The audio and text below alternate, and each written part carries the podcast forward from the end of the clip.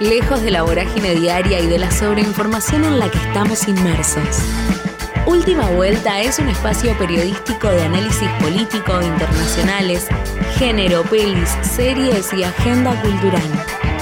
La información semanal que impacta no solo en los grandes medios, sino también en nuestro día a día. Antes del fin de y con una pizca de sátira y humor.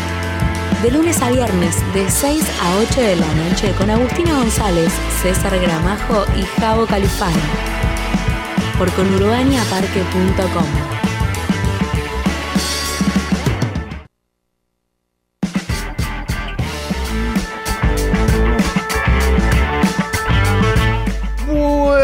Tardes con Urbanes, atardece en zona sur y arrancamos la última vuelta.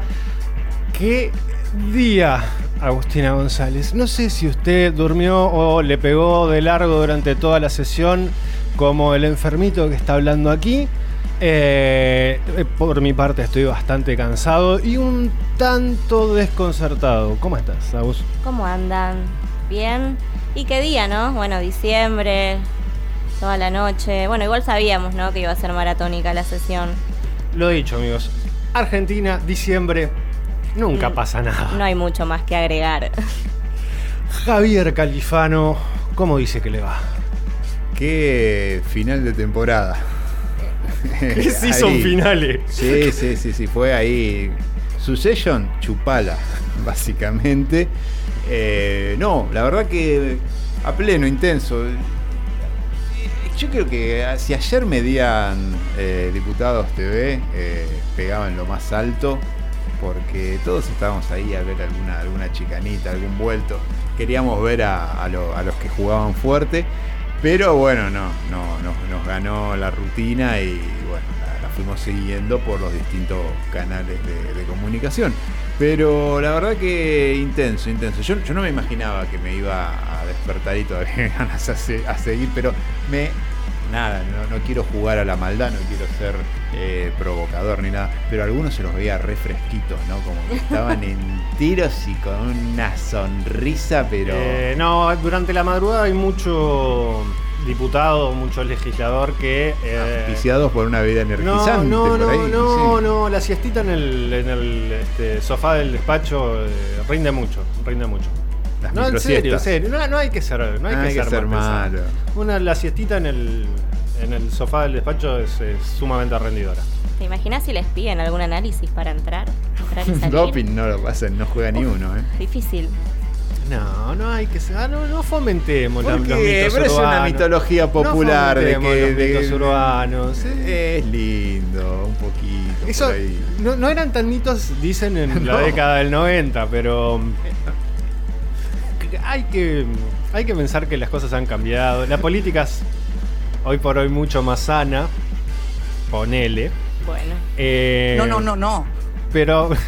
En Sí, los 90 sí. salían a quijotear al molino que todavía tenía las aspas grandes, ¿eh? Sí, si no, la- la- las, las anécdotas de sesiones maratónicas en los 90, este, con portación de armas incluidas, son... Este, ¿Qué le pasa, diputado? No siento los dientes.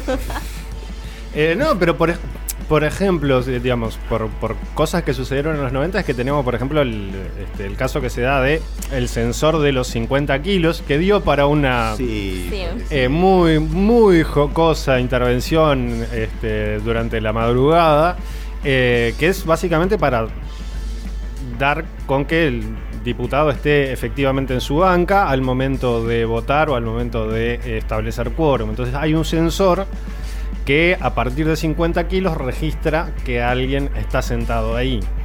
Eh, porque en la década del 90 sucedió, sucedieron varias cosas. La primera es los diputruchos, que por eso no puede estar nadie que no sea diputado dentro del recinto, solo los diputados y los mozos del Congreso. Y la segunda es el censor por, este, no me acuerdo ahora quién fue el diputado, pero por el famoso voto del diputado ausente, que es que le, Claro, le, le- le apoyaron la patita. le, ap- le apretaron el botoncito Ah, en la...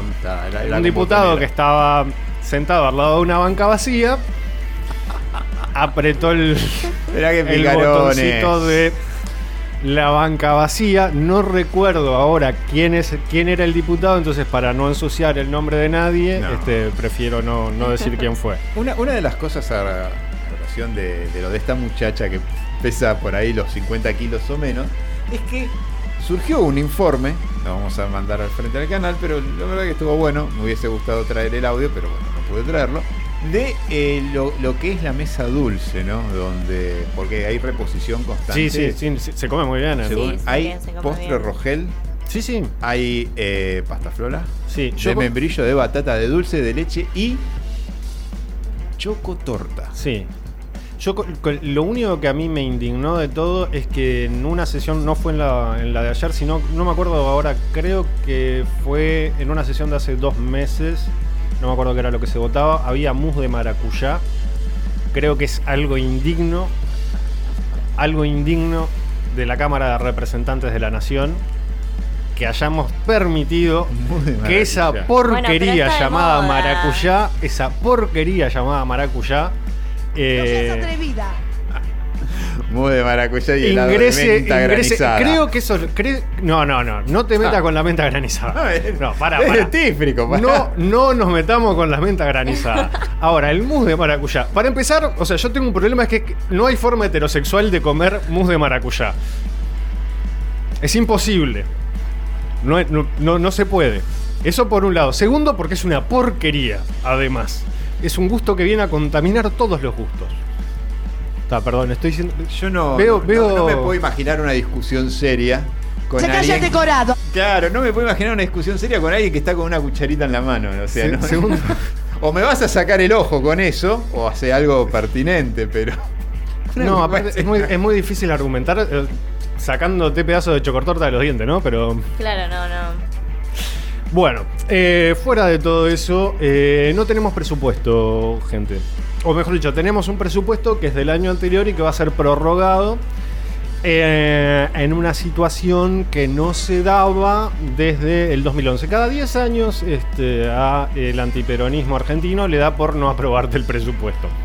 Es cierto que hace 10 años no es que no lo aprobaron, lo pasaron a comisión y nunca volvió al pleno. Esta vuelta, por primera vez de la recuperación democrática, lo que sucedió fue que efectivamente la oposición votó en contra de un presupuesto presentado por un gobierno electo. Eh, no sé cuáles son sus primeras impresiones al respecto, Agus. Y para mí, eh, nada, es. Uno puede decir que. Es decir, bueno, lo que salió también a decir el oficialismo, que no lo podían hacer, pero bueno, también hubo ahí algunas, algunas jugadas. Era algo que se. Era algo que se suponía que iba a pasar. Alrededor de las. Entre las. Entre la 1 y las 3 de la tarde salió una versión que hubo que chequearla y que ya después periodistas como Noel Barral Ligera la, la desecharon completamente. La Que- del martes. La de. La de. Che, vamos. Vamos, nos, nos- vamos a sacrificar, vamos a perder, vamos a quedarnos sin presupuesto para poder tener las condiciones más eh, flexibles a la hora de, negociar con el fondo que se venían poniendo en los últimos días un poquito más eh, duros, se empezaban a plantar. Eh, empezó a correr y se empezó a hacer eco en, en distintos medios. Eso me hizo acordar en- de cultura pop y, y de todo películas y todo a cuando en eh, Avengers Infinity War el Doctor Strange les dice a todos hay 117.000 futuros posibles. Solamente en uno ganamos. y a Máximo cual Tony Stark le dice, y en uno vos te morís. Pero me hizo acordar a eso, básicamente. Pero eh, no, no, o sea, no creo que, que, dé para, para, para pensar una, una maniobra así, a jugarse a, a plantarte en el mundo eh, un año entero sin un presupuesto o, o jugarla de esa manera. Sí, con todo lo que políticamente implica.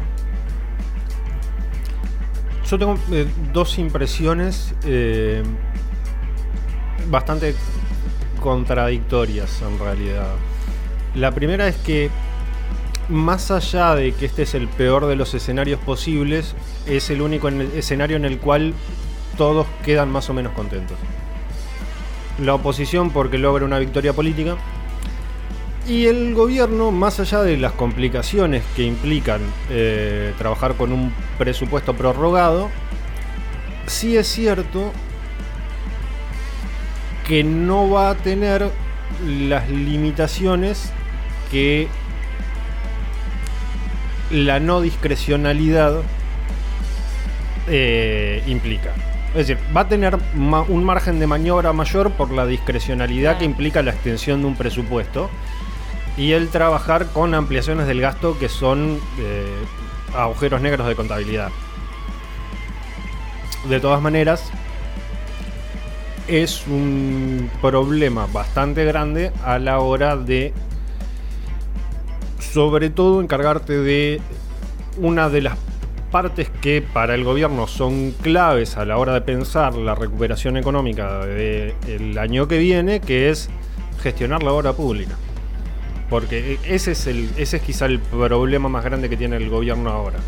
Había un montón de recursos asignados a obra pública que ahora hay que buscarle la vuelta para ver cómo se eh, ejecuta ese gasto. O sea que el bolsillo para las obras en las provincias va a estar bastante más acotado. No, porque la plata, la plata va a estar. O sea, el problema es que burocráticamente, hoy por hoy, si vos votabas el presupuesto, ya eso ya estaba hecho. O sea, ya, ya, estaba, la partida, ya estaba la partida, ya estaba todo eh, presupuestado, por lo tanto era simplemente hacer la ejecución.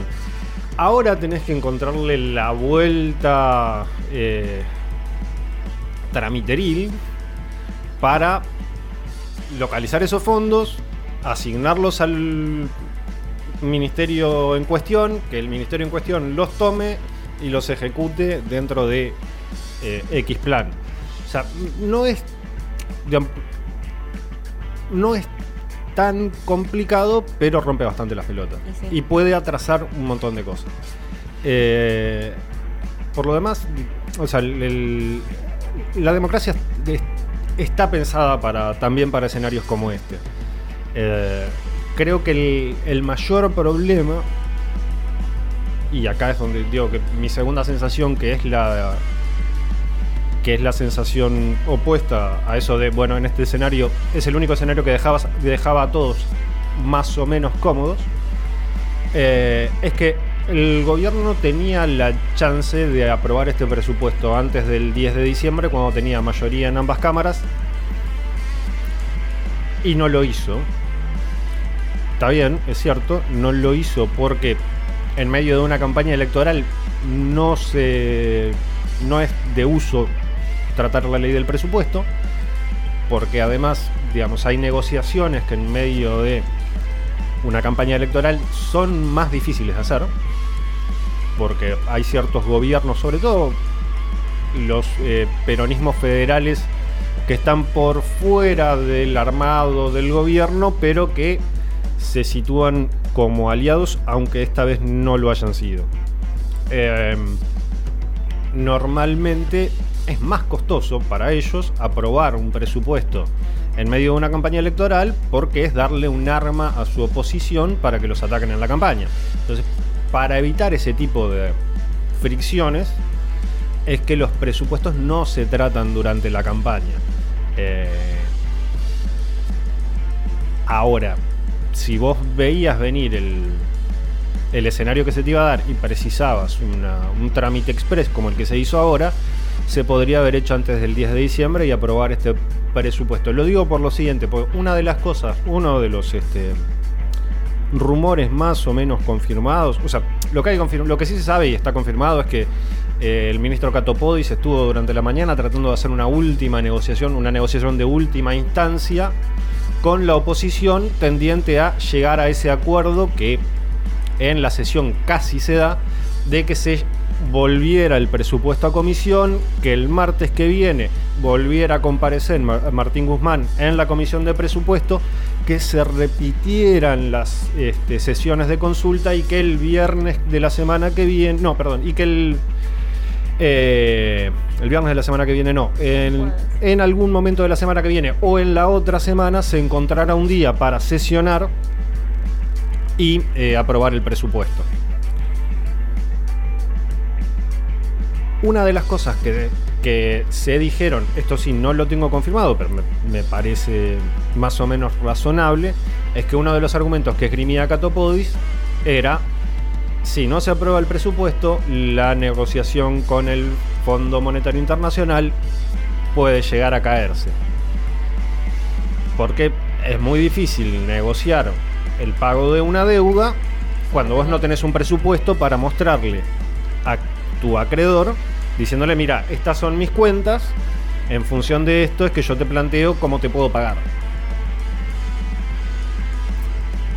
De todas maneras, de todas maneras. Yo creo que eso puede haber sido una, un argumento de presión. Aún así, en el presupuesto no contaban los pagos de la deuda porque el gobierno, creo yo, da por descontado eh, solamente dos escenarios posibles.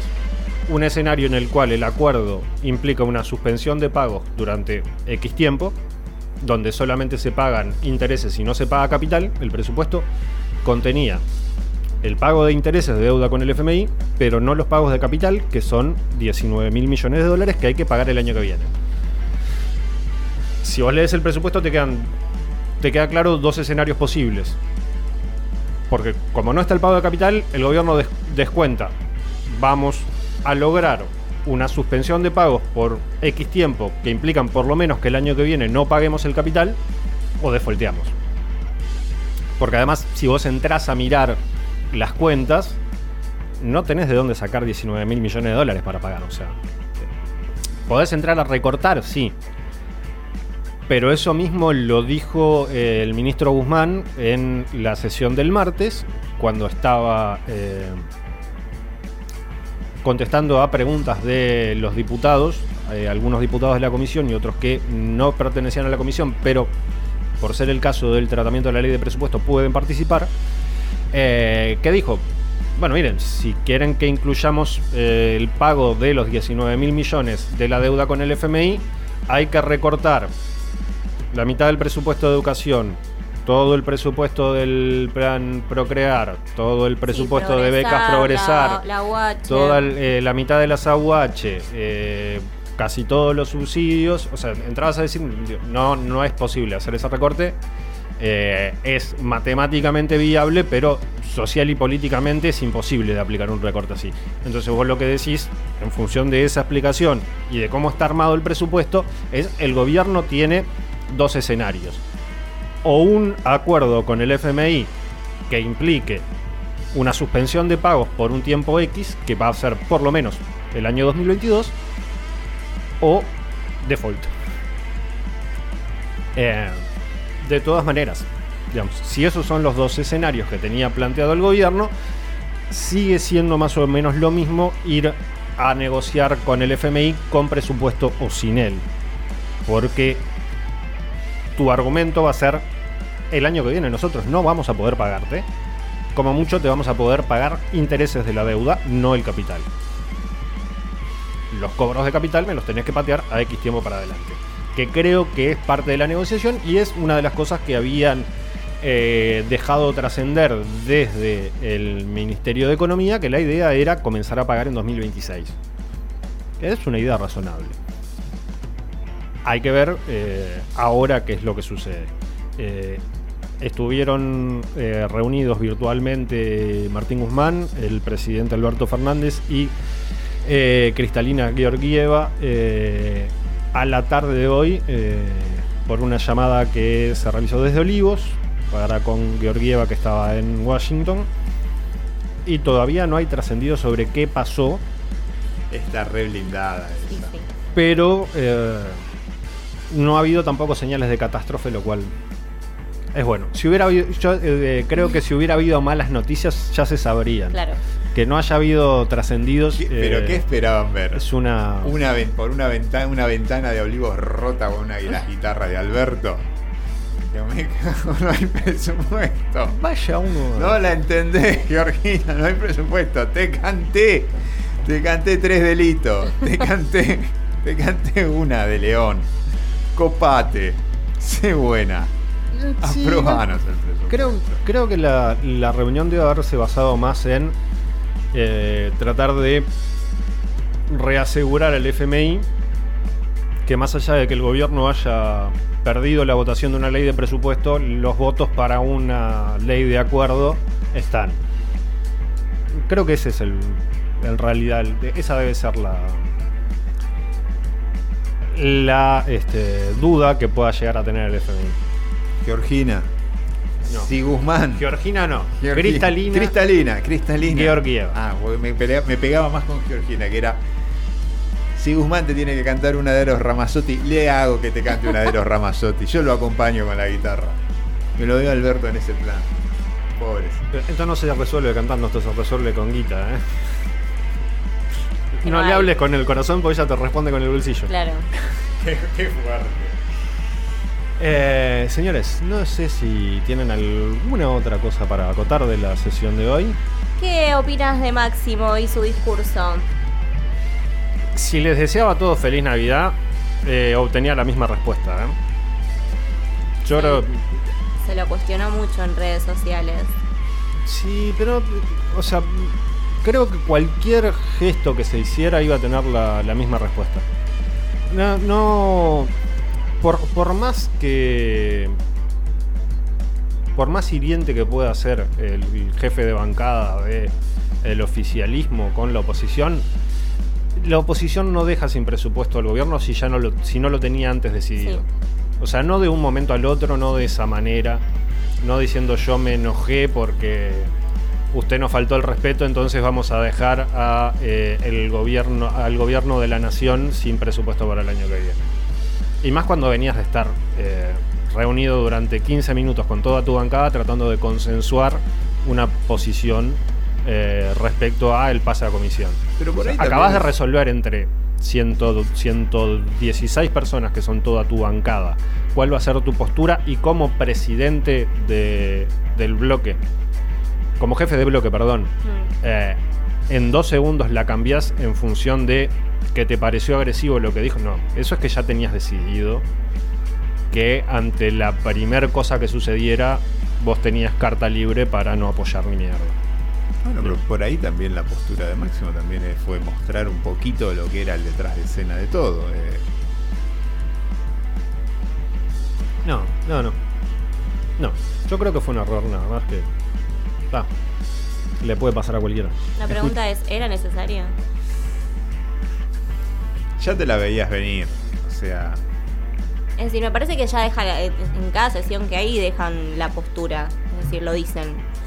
Me parece que salir a pudrirla de esa manera, Creo que es, es muy difícil trabajar en... sobre o sea, todo también para, para medir el, el peso de Máximo. Mañana supe la presidencia del, del PJ en la provincia de Buenos Aires, es decir, eh, esto le, más allá de que le pega al oficialismo, hay un pegue hacia el...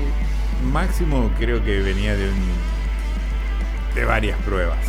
De varias pruebas. El- la prueba también de haber convocatoria, una prueba también de, de liderazgo. Y bueno, ahora se está midiendo. Eh, lo- va a haber aciertos, va a haber errores.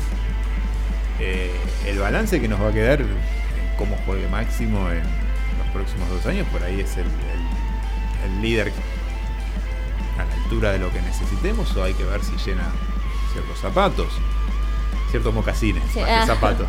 Eh, pero bueno, ahí está. Eh, empezaron las pruebas. Escuchamos un poquito de, de Máximo en, en la sesión. Dale, escuchamos el audio de la discordia. Presidente, presidente, mire, mire, habiendo, habiendo en esta Cámara un ex vicepresidente presente, un ex vicejefe de gobierno presente hasta hace unos días, una ex gobernadora de la provincia de Buenos Aires hasta ayer, el ex presidente de esta Cámara que me llama poderosamente la atención, que me llama poderosamente la atención el comportamiento que está teniendo, un ex ministro del Interior también, y no de tres gobiernos atrás, del gobierno que nos precedió, me llama poderosamente la atención el comportamiento que están teniendo ante una situación gravísima que dejaron cuando endeudaron este país en 44 mil millones de dólares. La vuelta. Sí, está bien, o sea, es... A ver, hay una tradición de la Cámara que es en leyes importantes, como es la ley del presupuesto, en leyes que son consideradas por el oficialismo como claves para desarrollar la gestión, el oficialismo se queda con los votos y la oposición se queda con el discurso. ¿Qué, es lo que quiere decir esto? El oficialismo se queda callado sabiendo que le van a dar los votos para que la ley se apruebe y se banca que desde la tribuna de la oposición se diga cualquier barra basada que era más o menos la este, tónica de la sesión durante toda la noche. Yo durante algún momento en la madrugada pensé, no, ya, o sea, como viene la mano, muy seguramente se consigan los votos, porque yo veía los discursos de la oposición y los discursos del oficialismo. y, bueno, los discursos del oficialismo eh, son contundentes, pero están siendo medidos. O sea, hasta ese momento, una defensa del presupuesto, pero no había ataques. No me pareció tampoco en el momento en el cual argumentó Máximo Kirchner que fuera algo que fuera a desencadenar eh, una reacción de la oposición como la que tuvo. Pero es cierto que rompió con la lógica que estaba teniendo el oficialismo, que era defendamos el presupuesto, mm, tratemos de no atacar a la oposición. Salvo algún par de este, intervenciones que hubo en la madrugada, la mayoría de las, este, intervenciones del oficialismo fueron en ese tono, en el, tono de nosotros defendemos el presupuesto y no atacamos a la oposición, que es lo que normalmente se hace. Entonces permitís que del otro lado te insulte, te diga cualquier barbaridad, hagan cualquier cosa, porque vos estás tranquilo que conseguís los votos. Esto en fútbol era partido trabado al medio, eh, pelota dividida y un Ruggeri que se carga al 7 con el 7 rival, los tobillos.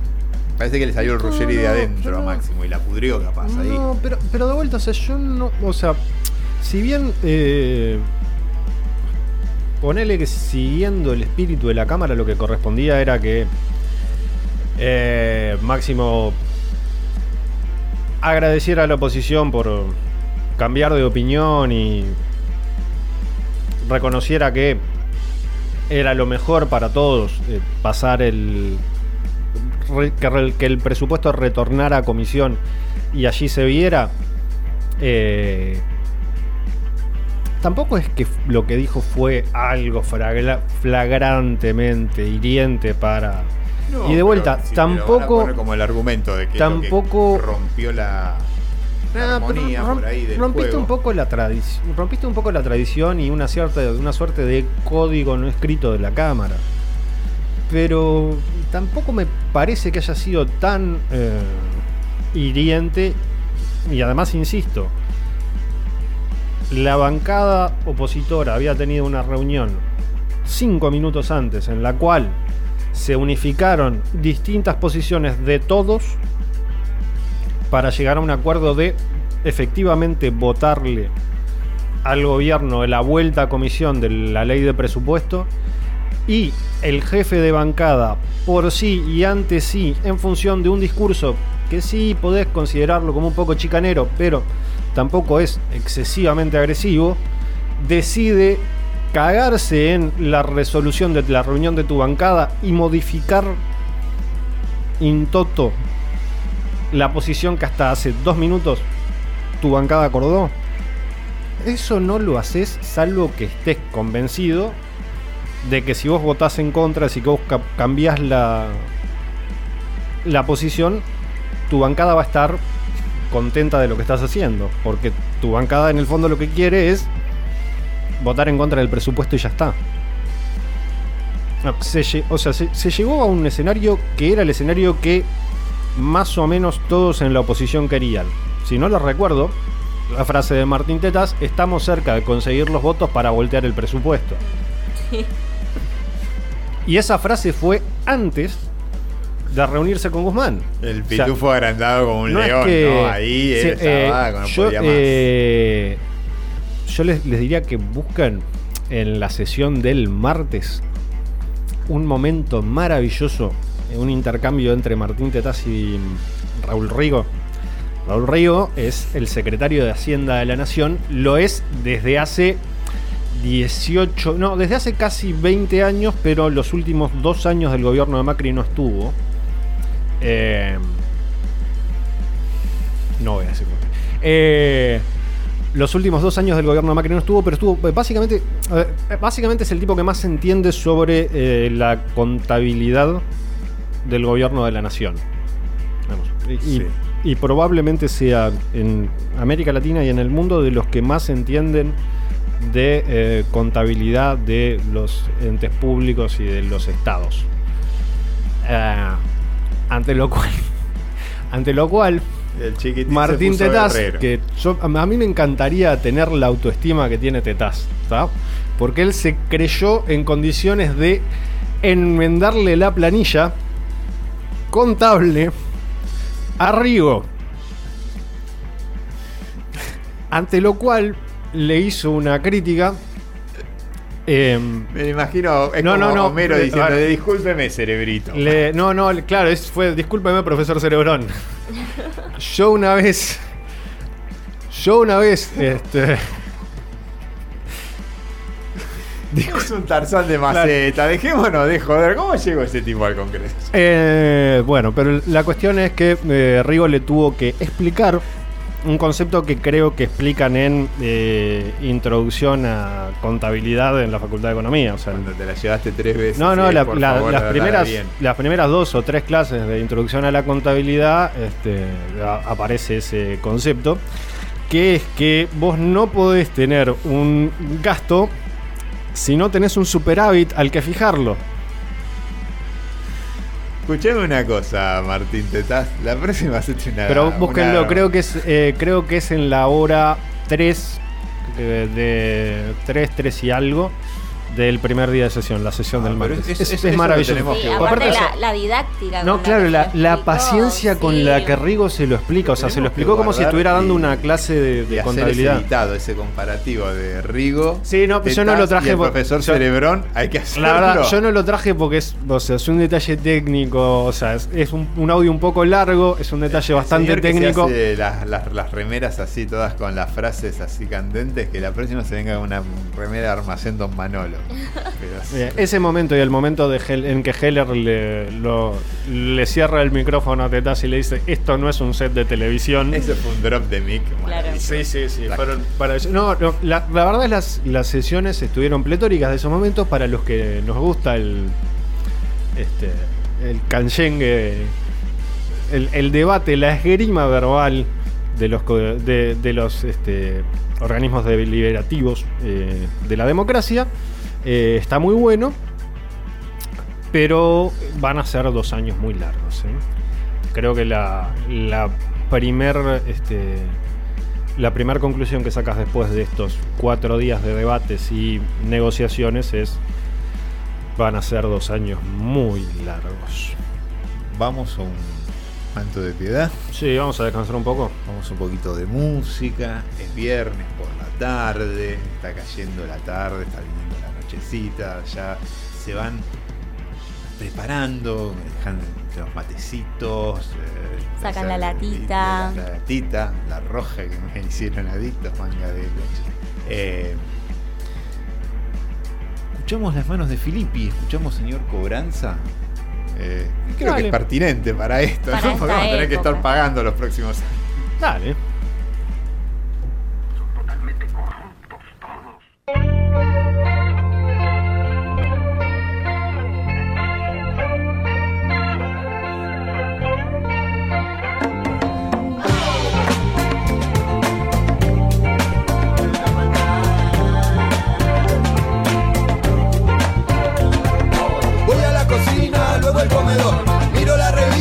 el televisor. Me muevo para aquí, me muevo para allá. Norma Pla, caballo lo tiene que matar. Chorizo que ya va a llegar. Que cocinen a la madre de caballo. O a los hijos, si es que tienen. O a su amigo el presidente no le dejen ni los dientes porque menen, porque menen, porque menen se lo gana y no hablemos de pavadas si son todos traficantes. Y si no el sistema qué, no me digas se mantiene con la plata de los pobres, eso solo sirve para mantener a algunos pocos, ellos transan, ellos venden, y es solo una figurita de que esté de presidente, si estaba Alfonsina que vende otros giros, son todos narcos y de los malos, y si te agarran con un ramo después que te la pudieron, se viene la policía, de seguro que va preso, sube la balanza, el precio también sube, también sube la venganza. Y ahora va, ahora que son todos narcos y el presidente es el tipo que mantenga más tranquila a nuestra gente, llega plata del lavado, mientras no salte la bronca del norte no mandan palo, ay ay ay, uy uy uy, ¿qué me dicen del dedito que le meten de Jujuy, ay ay ay, uy uy uy, ¿qué me dicen del dedito que le meten de Jujuy, es el perro, Santillán, si no lo pueden golpear lo van a querer comprar con discurso. Si no les sale, son capaces de dar acciones de los grandes mercaderes Eso no importa, porque el perro va dejando algún perrito que le mete el sistema del dedito en el culito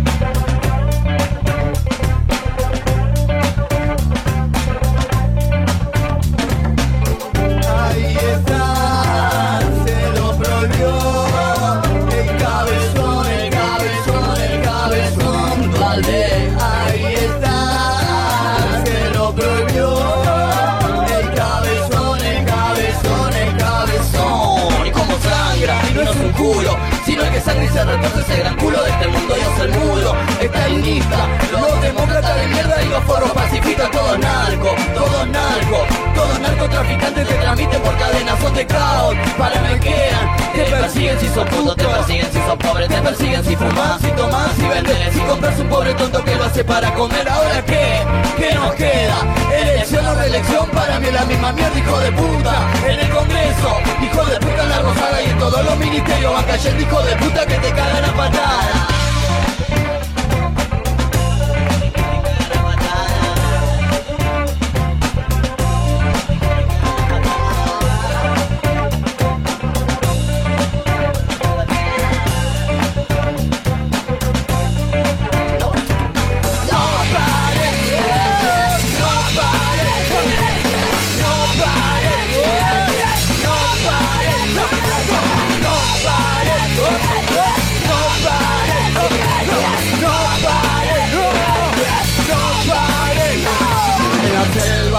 Escuchan tiros Y son las armas de los pobres, son los gritos del latino en la selva. Se escuchan tiros. Y son las armas de los pobres, son los gritos del latino en la selva. Se escuchan tiros. Y son las armas de los pobres, son los gritos del latino en la selva. Se escuchan tiros. Y son las armas de los pobres, son los gritos del latino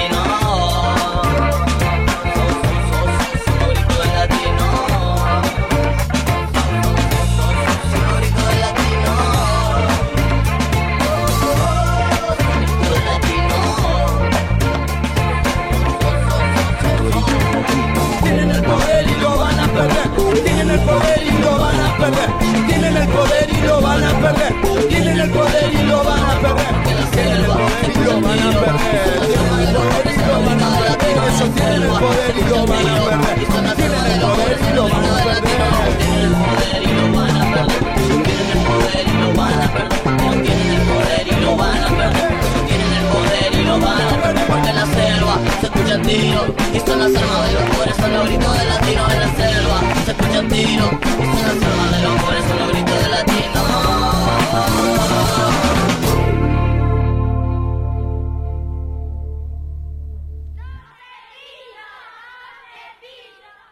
Nuestros ancestros llegaron al Conur para traer cumbias, gualichos, chacinados y a vos, bebé, que nos escuchas siempre.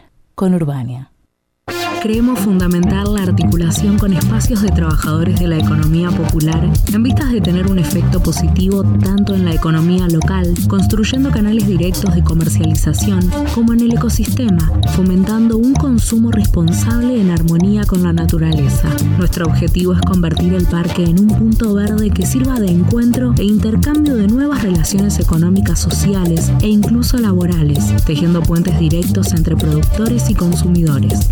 Por el almacén soberano forma parte de los nodos que la Unión de Trabajadores de la Tierra tiene en el conurbano, apoyando la soberanía alimentaria y el acceso a la tierra, proponiendo comercio justo, construyendo, luchando firmemente y dignamente por un mundo mejor para todos y todas.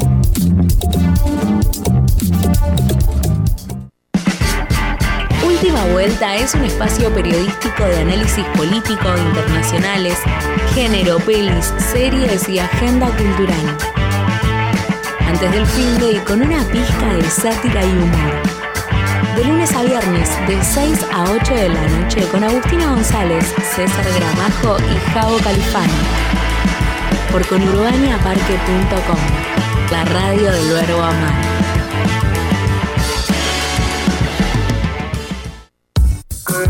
Diferentes propuestas al aire libre para comer y tomar algo rico en familia o con amigos. Cafetería, comida vegana y vegetariana, parrilladas, bebidas de autor, música y actividades diversas con mucha buena onda para pasar el día.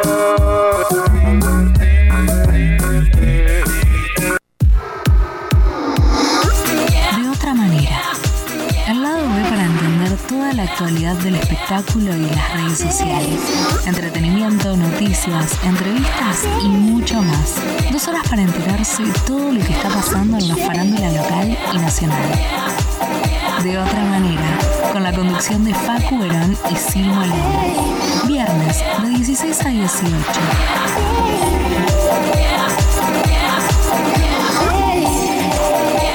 Disruptiva y maravillosa.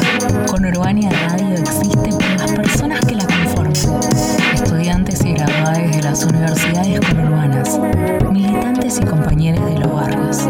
Estos, ellos y nosotros estamos frente al micrófono. Y quienes escuchan son parte de un mismo movimiento. Una misma búsqueda. Una misma identidad. La identidad conurbana. Soñamos con el mismo mundo donde la justicia social sea plena.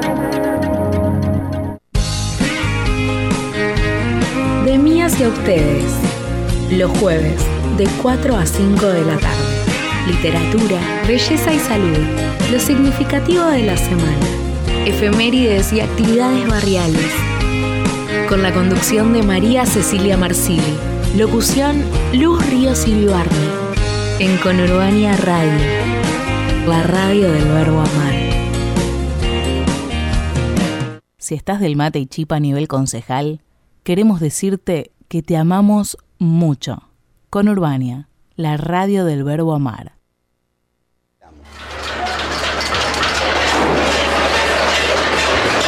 Estoy comprometiendo el futuro de mis hijas. Confié en este banco con una caja de ahorro y ahora me la roban. Todos nosotros hemos apostado al país, hemos dejado nuestros dineros, nuestros ahorros, nuestro sacrificio acá. ¿Para qué? Para que nos hagan esto. ¿Qué somos nosotros? ¿Basura?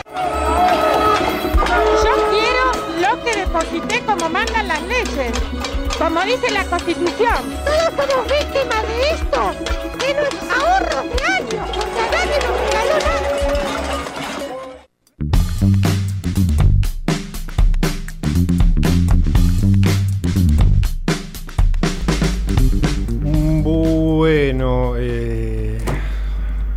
¿Qué mierda, man?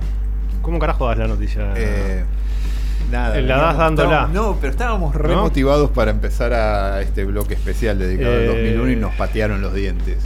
Señoras y señores, eh, murió José Pablo Feynman. Eh, aparece la noticia en página 12, confirmada.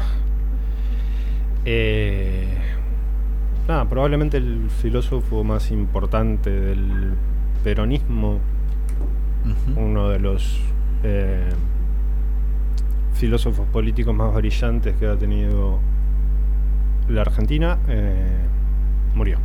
uno de los tipos que más sabe de y que más amor tiene por el cine. Eh, nada, sus crónicas de cine son realmente Te contaba la historia de un cine de barrio a través de una película era en, en página. Yo estoy haciendo fuerza para no ponerme a llorar, básicamente. Y si se me va, se me va. Eh, Ya está. Eh, uno de los tipos que más leí en mi vida, uno de los tipos con los que más aprendí a ver cine. eh, y, un, y un tipo que te, te hacía eso, te enamoraba del peronismo y, y nada, y perdón, ustedes también saben mi fanatismo por Superman. El tipo también era un fanático de, de Superman, de los seriales, eh, nada, eh, se fue un grande, recordémoslo por los libros y si este fin de semana hay que gastar un manguito en algo, gástese un libro en, en, en un mango, en un, libro del Feynman, del Feynman bueno, del Feynman Sí, de nuestro Feynman. lado. Eh, qué cagadita. Que no, eh, viste esos momentos en los cuales no Volvemos a, a volvo- No digo, tenés mucha idea de qué carajo Eh, decir. Volvamos a, a los tambores, Eh, volvemos a los tambores y ¿Cuántas volvemos al piso. pérdidas de estos últimos Sí. años? Sí. Y Se va, se va yendo la gente que, que nos formó o la gente que nos, nos llenó de, de ideas. Creo que por ahí es, es eso. Volvemos a escuchar el agite a todos, a ver si es como que, bueno, paramos, volvemos al agite y ahí le, le mandamos Hacemos de un- vuelta a, la- a los a la máquina del tiempo, al 2001. Mhm. Estoy comprometiendo el futuro de mis hijas. Confié en este banco con una caja de ahorro y ahora me la.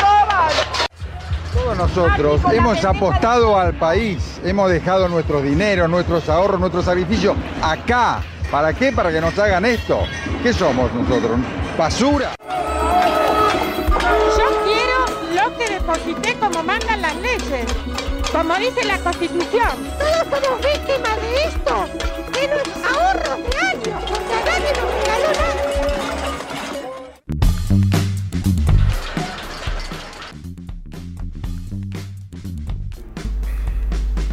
Creo que hay pocas cosas que hayan eh, afectado tanto la memoria colectiva de los argentinos como el corralito. Eh, incluso de aquellos que no lo vivieron o no tenían eh, la edad suficiente como para entender qué sucedía y qué pasaba con el corralito. Sigue, si- o sea, sigue siendo una de esas cosas que están presentes en eh, nuestros miedos, no digo cotidianos, pero sí recurrentes. Eh, esa posibilidad latente de que si todo se va al carajo, se vuelva a repetir una situación de ese tipo. Bueno, eh, hace un mes más o menos circuló una fake news de la posibilidad de un corralito. Y bueno, salieron a desmentirla. Eh, se puede decir, ¿no? Con que, que hay cosas que, que no se juegan. hay cosas que no se pueden decir. Eh, sobre todo también, bueno, eh, escuchábamos el audio. eh, ¿Cómo afectó en la salud de las personas eh, el corralito? Imagínate, imagínate volver a vivir esta situación y habiendo, y habiendo sobrevivido a dos años de pandemia. No, no, ya No, no, sería insostenible. Lleve, llévenme. Eh, a ver, ent- entendiendo, entendiendo un poco el contexto, eh, el corralito era el final brutal, eh, el corte ni siquiera prolijo a los samuráis, era el corte que te dejaban la espada clavada y medio cuello colgando, donde se, termi- donde se terminaba una burbuja, una fantasía, eso de que un dólar valía lo mismo que un peso, ¿no? Y que está bien, ente- a ver, básicamente no. muy, muy en bruto, ¿no? Pero ibas, ibas, un- ibas con, no sé, 100 pesos a un, a un banco y decía, eh, quiero depositar 100 dólares porque son 100 pesos. Está bien, te doy el chequecito que dice 100 eh, dólares o tus 100 dólares los depositabas y el banco te los acreditaba tu cuenta como 100 pesitos y se quedaba con la diferencia de lo que era el dólar porque en un momento ya la veían venir. Sí, dio, dio para mucho. Fue, fue un tiempo prolífico en cagadores, este, el 2001. Como, como son todas las crisis. Que son Los prolíficas ciclistas en- financieros. que son prolíficas en, en cagadores. Yo creo. Hay que. Hoy que estamos ante una nueva crisis de mega endeudamiento, es bueno recordar cuáles son las diferencias de esta crisis actual de, de sobreendeudamiento y la crisis que tuvimos en el 2001, cuya génesis estuvo en el 96-97, cuando efectivamente no se salió del 1 a 1, que era lo que había que hacer. Hay una entrevista muy buena que le hizo la semana pasada, o al menos se publicó la semana pasada en YouTube, que le hizo Tomás Reborda a Carlos Corach, donde hablan en un momento de eso, eh, y donde Corach eh, analiza algunas de las cosas que sucedieron, y una de las cosas que te queda es, los tipos sabían en el 96-97 que tenían que terminar con la convertibilidad, pero sabían que políticamente era inviable terminar con la convertibilidad porque a toda la clase media argentina le encantaba la idea de cobrar en pesos dólares. Mientras tanto había cada vez más un deterioro de las condiciones de vida, sobre todo de las clases populares, Y la industria local. y de Sí. la. No, la industria ya venía deterioradísima. Pero, digamos, cierta clase media, media baja, que se dedicaba al área de servicios, eh, comienza en la segunda mitad de la década del 90 a deteriorarse. Eh, yo no sé si vos te acordás, Agus vos no te vas a acordar, pero eh, no sé si vos te acordás, Javi, que a fines de la década del 90 eh, quedarte sin laburo era casi que la muerte. O sea, vos te quedabas sin laburo y poco menos que te daban el pésame.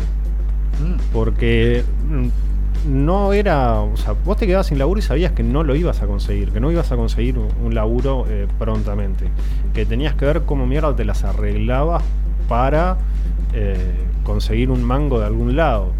Eh, es, el, es la época de la aparición de las este, remiserías eh, ilegales que empezaron a florecer. eh, básicamente al abrigo de indemnizaciones por despido que permitían comprarse en esos pesos dólares Sí. un auto medio barato y salir a remisear. O de los kioscos de todo tipo y color, o los todos por dos pesos, que también, o sea, tipo que lo echaban y sabía que no iba a conseguir laburo ni por casualidad, y tenía que ver la forma de, con la hoquita de la indemnización, tratar de hacerse algún negocito para parar la olla. Esa era la. el estado de situación de. ya ni siquiera de las clases populares, de la clase media eh, argentina Pero sobre había, fines de los 90. había, había un halo que, que te envolvía, que era el, el- el halo del, del consumo. Y, creo que habrá sido muy difícil, muy duro haber sido madre, padre en los 90. Eh, y en el 2000 también. Eh, en, ese, en ese periodo, eh, en ese periodo donde para, para pertenecer tenías que tener. ¿Y cómo le decías que no a tu hija? O a tus hijes, en el caso más, más fuerte. Donde hasta lo- los grupos, lo, lo que hoy, lo que en algún momento se, se denominó las tribus urbanas o, o aún antes también se, se, se catalogaba por lo que te ponías, la zapatilla que te ponías, eh, lo que consumías, lo que, lo que, lo que formaba tu mundo inherente que no era lo, lo que, lo que recogías de, de esa de los vínculos o de, o de una cultura que ibas armando como, como lo, supimos ir construyendo. Lo, lo vol- volvimos a conectar con algunas cosas más adelante, ¿no? Pero, pero en ese entonces todo pasaba por el consumo. Sí, sí, yo eh, tengo el recuerdo de cuando era muy chica, eh, siempre mi casa estuvo muy deteriorada, es decir, por ahí faltaba la puerta, faltaba el reboque, pero me acuerdo que en las navidades me traían juguetes que Es decir, no hoy no, no, no los vería. Es decir, juguetes que en ese momento sabía que eran caros. Es decir, sabía que no se conseguían. Eh, bueno, también con toda la, todo lo que traían importado, que eso obviamente también destruía la, la, industria, la industria nacional.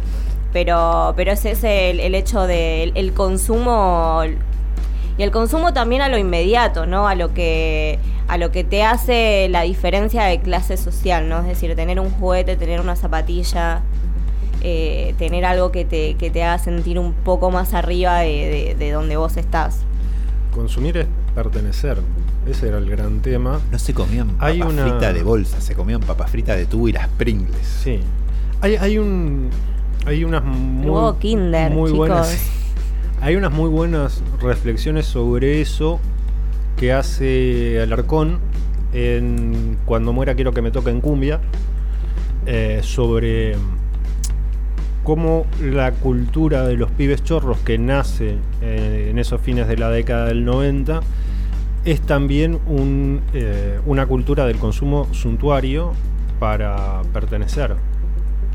Eh, Sí. que, es, que es también un, un factor importante en explicar el estado de situación social eh, en fines de los 90 y principios de los 2000. Eh, esos pibes que comienzan a eh, robar para poder acceder a bienes de consumo que de otra manera les son inaccesibles y que les representan un estatus, eh, un estatus privilegiado. Y, y algo de lo que de lo que, de lo que te queda ahí es es muy difícil no entender la mentalidad de un pibe así que por un lado ve que su padre o su madre labura 12 horas para cobrar una miseria y por otro lado ve que hay unos pibes en la esquina que salen, hacen un coso cortito y vuelven con 30 mil palos dólares y tremenda zapatilla. ¿Cómo le explicas a ese pibe que eh, en realidad lo que debería hacer es estudiar y conseguirse un trabajo? Porque es, es- también es parte de esa, de esa cultura.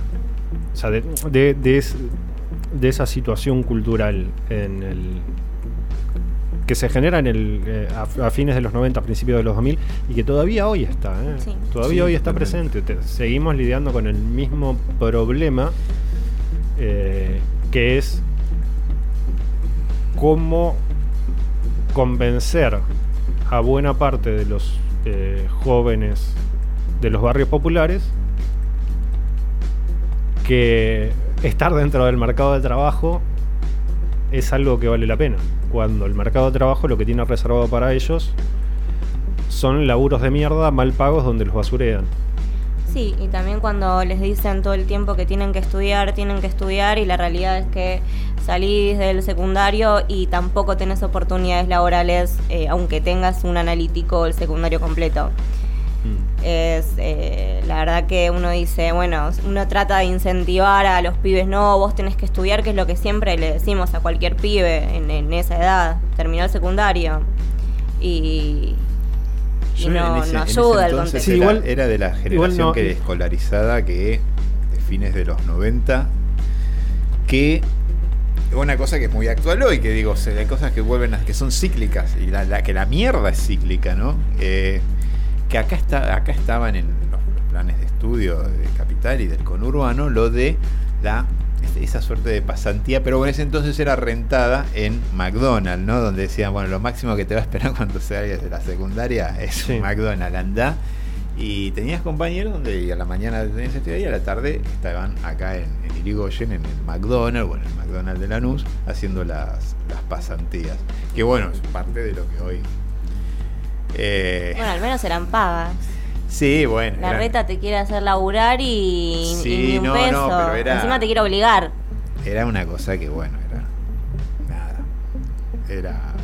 lo- lo- Sí, pero es, la génesis pusieron. de una modalidad de contrato que todavía sigue existiendo Sí, y que es totalmente. perversa, Era- que es el contrato a prueba. Era el, el- lo que hoy se conoce como el shitty job. Sí, sí, sí. Eran básicamente esos. El contrato a prueba, contratos de tres meses y a los tres meses. eh, mucho gusto, nos veremos. Que venga la nueva camada de contrato de tres meses y así evitamos pagar aportes patronales.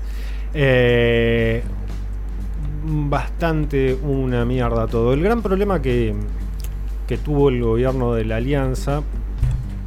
eh, hay, hay como una. Hay como un mito de eh, la centroderecha no peronista Sí, argentina, es sí. que es Sí. eh, el mito del honestismo.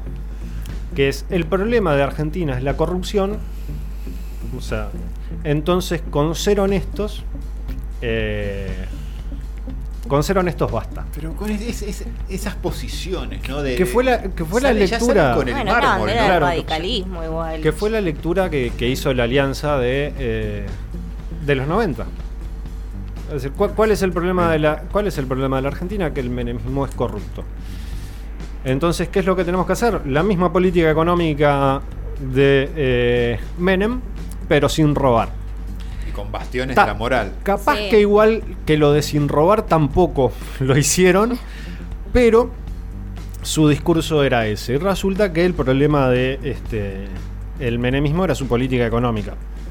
Después que robaran, agravaba un poco el problema, pero el problema ¿Y cómo fundamental. robaron? ¿Y cómo robaron? Pero y no robaron solamente a nosotros. Digamos que eh, el Junior, el Junior que tenía el, el señor que estaba en la Rosada, el señor que tomaba Sí. Viagra, eh, le robó. Eh, así estaba la foto del cajón, no importa, no importa. Hay un capítulo de los simuladores donde la primera dama lo va a ver al jefe de los simuladores Sí. en un confesionario. Mi marido le pasan estas cosas. Claramente Davián Cifrón se estaba cobrando un vuelto del 2001. Hay que excitar al, pre- al presidente. Bueno, básicamente, lo hizo Cifrón, somos impunes de hacer cualquier cosa. ¿Ya está? Bueno, listo. Digo, aparte, eh, no solamente robaron. A ver, el junior que tenían, el, el hombre que venía eh, a revolucionar la industria y a revolucionar la, la educación y todo, le terminó robando a la cantante latina más popular de los últimos 30 años, ¿eh? ¿Y cómo le robó? Le robó a Shakira, carajo. Sí, pero está, está. Yo, eh, es de Y las la cosas imagen que, daban, ¿no? es de Ahí las el hijo cosas del que- presidente con Shakira. Eh, yo es de las cosas igual que menos me explico.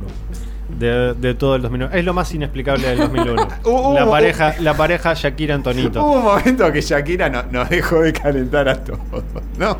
Es como que dijimos, no, No, te pero metiste con esto. Creo que también para uno que era adolescente en el este en esa época era como un bueno, entonces yo también puedo. o sea, todo es posible. Si este tipo con esa cara de salame se levantó a Shakira, que digámoslo en ese momento, No, lo mejor, lo mejor de Shakira, lo mejor de Shakira. era más fuerte que la casa del tercer chanchito. eh, entonces yo también puedo. Era como. Te, reforzaba la autoestima. Eh, volviendo a tratar de hablar en serio del, del 2001 y toda, y toda la génesis. Eh, evidentemente, el, el gobierno de la Rúa se enfrentó a su propia incapacidad. eh, primero de, modificar el principal problema de, de la política meremista, que era el- la convertibilidad y el mega endeudamiento al que estábamos sometidos. Y después creo que hay una. hay un. Hay una parte de- del mito de. del de la rúa viejo senil. eh, casi Bobby que no podía salir de este, el estudio de televisión de Marcelo Tinelli. Que es una exageración, pero que está basada en algo que para mí sí, eh, sí tiene mucho asidero, que es, eh, yo no sé si de la Rúa estaba senil o no, pero que, que políticamente era un gran incapaz. Por supuesto. Era un gran incapaz. Y nunca le pescó la vuelta a, eh, a, la a la forma de generar algún tipo de consenso eh, en torno a media medida política. Eh, a mí lo que me queda del, del 2001, ahora hablando en serio y políticamente y haciendo una, una reflexión, es que por ahí fue el, el- no, no el daño colateral, sino ese... Hay como una consecutividad generacional en la historia, donde se van sucediendo bloques, generaciones y se van renovando. Y creo que el 2001, el, de los 90 en general hasta el 2000, está esa, es- esa ausencia. Se nota, se nota lo que falta, se nota los que no están, se notan los desaparecidos, se notan los que iban a ser los futuros líderes del país. Eh, y una clase política que se vino estirando, ¿no? Desde, desde los 70 a los 80, se estiró hasta el 90 y el 2000. Eh, Hablando, hablando en, lo, en lo que es en una visión por ahí más eh, capitalina, ¿no? Porque sabemos que en el interior había tipos que jugaban fuerte y había bloques generacionales que seguían dando batalla y que sobrevivieron y que después fueron los que se terminaron imponiendo. Después fueron, fueron deri- derivando para distintos rumbos, ramificando, algunos uniéndose, generando nuevas, nuevas ramas incluso. Pero bueno, de, de ahí, de, de- de ese salto generacional y de, y de dejar de mirar a Buenos Aires, de ahí es donde empezás a mirar para afuera para un próximo candidato a presidente y ahí es donde aparece Néstor. Eh, no sé. es- Bueno, es después del 2001 donde está el surgimiento de tanto del PRO como de, del el- kirchnerismo. Claro, y ese Es descrimiento donde- en la clase política, ¿no? Porque ya estaban recontra acabados. No había manera de, de buscarle una, una vuelta donde no estuviera quemada toda esa clase Sí, política que es- venía. Es, la a- frase de la canción de las manos de Filippi que escuchamos recién. Hijos de puta en el Congreso, hijos de puta en la Rosada y en todos los ministerios. Ese era el sentimiento. Creo que hay pocas este, frases que describan tan bien el estado eh, de ánimo social que esa frase. Elección o reelección para mí es la misma mierda. Hijos de puta en el Congreso, hijos de puta en la Rosada y en todos los ministerios. O sea, del desprecio total eh, no solamente por los políticos, sino por la institucionalidad en general. El que se vayan todos, eh, el quiebre total de la representación de las instituciones democráticas eh, para con el pueblo. Eh, si les parece, vamos a escuchar eh, un audio que es el de el fin de la convertibilidad anunciado por el periodista Raúl de la Torre. Uno de los eh, fenómenos que se dan a partir de la convertibilidad es esta fantasía del uno a uno, es decir, un peso igual a un dólar. ¿Cómo se traducía eso? Decía, bueno, vos depositas pesos en el banco le decís, póngamelo en una cuenta en dólares. Deposito mil pesos, te abrían una cuenta por mil dólares. Durante un tiempo funcionó. El día que eso no funcionó más, que hubo una desconfianza generalizada y todo el mundo fue a buscar sus dólares, encontró que esos dólares no estaban. Y los bancos, ese, ese contrato con la sociedad, no lo cumplieron. Dijeron, no, acá no están los dólares, acá no hay forma de darlo. Y se arma el famoso corralito, es decir, la prohibición del público, del depositante a poder retirar dinero.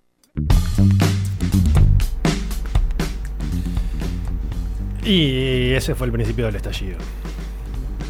Ahí es donde eh, se suma.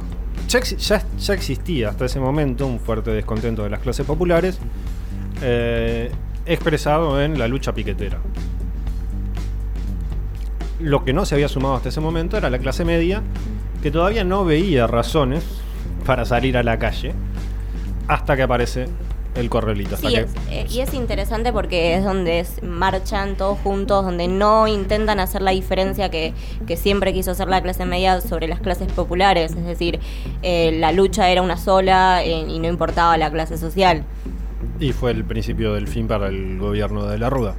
Esa alianza entre la clase media y los movimientos piqueteros que terminó de quebrar cualquier posibilidad de sustentabilidad de eh, la presidencia de eh, Fernando de la Rúa.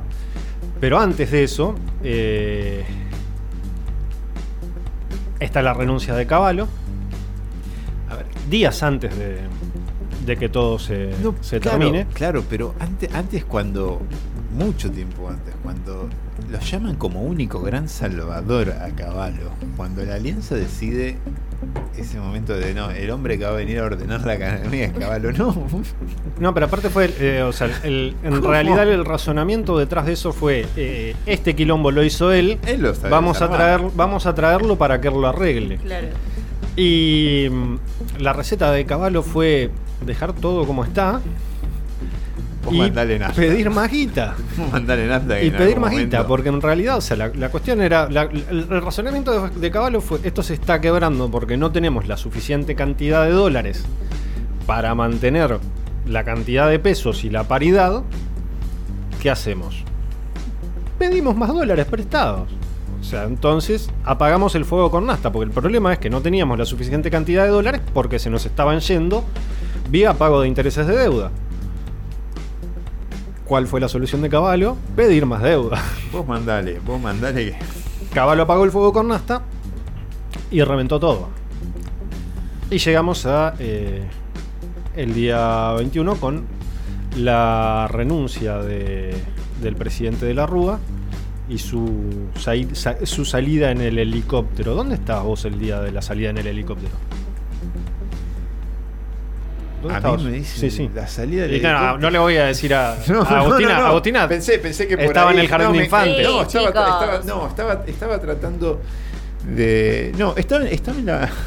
Estaba estudiando cine acá en Lomas de Zamora, pero estaba en la, univer- en la Universidad de Lomas de Zamora con los chicos de periodismo porque habíamos hecho una, una, un ida y vuelta, ¿no?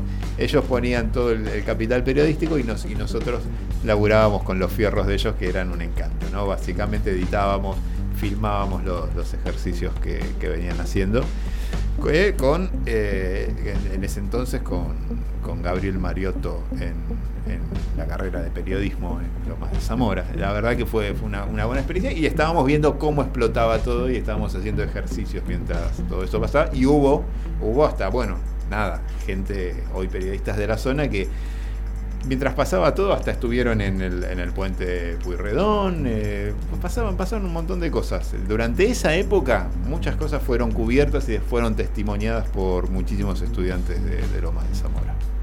Yo reconocer que en mi faceta de ya eh, precoz yonki de la noticia, eh, yo pasé despierto durante los dos días porque estaba seguro de que el tipo en algún momento iba a renunciar y no quería perdérmelo. Querías tener la primicia.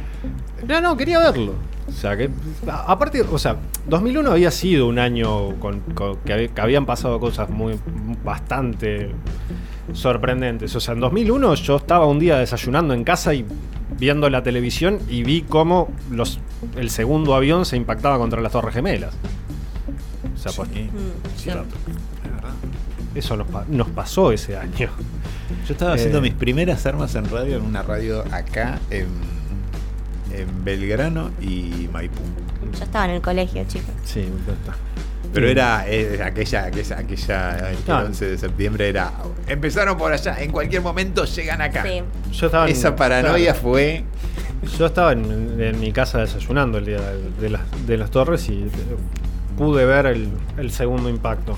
Creo- Eh, y en, Esa en fue el la misma- S19 y 20. Esa eh, fue la misma época, voy a hacer una pregunta que por diga, ahí. diga, diga. Es la misma época en donde te llega, te podía llegar un sobre a tu casa con un li- Sí, la, la época el- del Antrax. El sí. Antrax, era la misma época, ¿no? Sí, sí, sí. Era.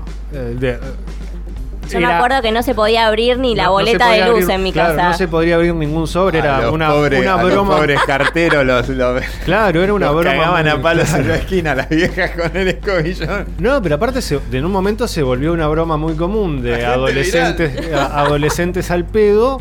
eh, mandar sobres con cacho de harina adelante, porque era un polvito blanco, entonces le mandaban harina adentro y ponían la primer, este, la primer cosa que se les ocurriera.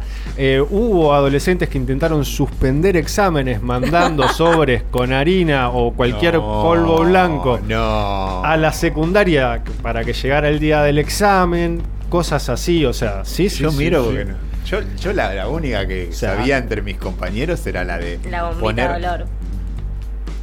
Sí, también. O la pero- llamada de, de- por, por incendio. No, No, por así- bomba, amenaza de bomba No, era.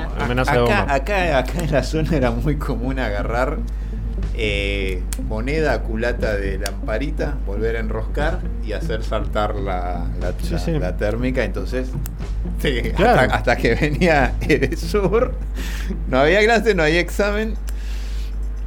Sí, de- Hay gente. Igual eso es muy sofisticado, nosotros No, directamente. Pero con Claro. que tuvieses alguna. Acá, acá la zona, la zona esta, la zona esta y del otro lado de la vía, todo comercial. Cuando que tuvieras algún amigo que te pasara data y fuera del industrial, ahora andá a hacerla en un industrial. Te sacaban el ADN de quién había puesto la moneda y todo. No la podías hacer. Nada, cosas que pasaban. Bueno, pero es- esa era la época de los Gracias. sobres, de los sobres con Antrax y el pánico en cualquier oficina pública. Se aparecía un sobre sin remitente y eh, demasiado finito, como que no tenía papel adentro. Eh, como sea, eh, lo que decía, el 19, 20 y 21 casi que los pasé despierto mirando la televisión en mi casa de Mercedes, República Oriental del Uruguay, eh, esperando, pues yo estaba convencido, o sea, veías lo que estaba sucediendo y decías, no, o sea, a ver, cuántos, o sea, ibas, además te ibas, en- nos íbamos enterando de a poco de los muertos que iban eh, sucediendo, que iba dejando la represión brutal que se desató durante esos eh, dos días. Y, y era evidente que no había otra salida. Que el tipo iba a tener que, que renunciar en algún momento. Y eh, vamos a escuchar la renuncia de Fernando de la Rúa.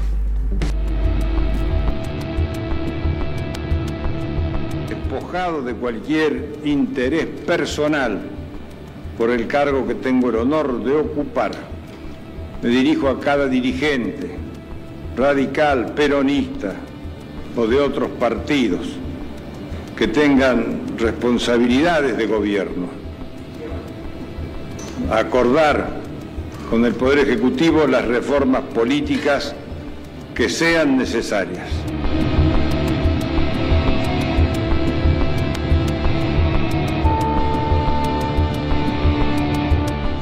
A usted para presentar mi renuncia como presidente de la Nación. Corrientes y Callao es el momento en que se conoce la noticia de la renuncia del eh, presidente Fernando de la Rúa. Hay festejos aquí en la calle, lo que antes eran manifestantes que protestaban, ahora están festejando.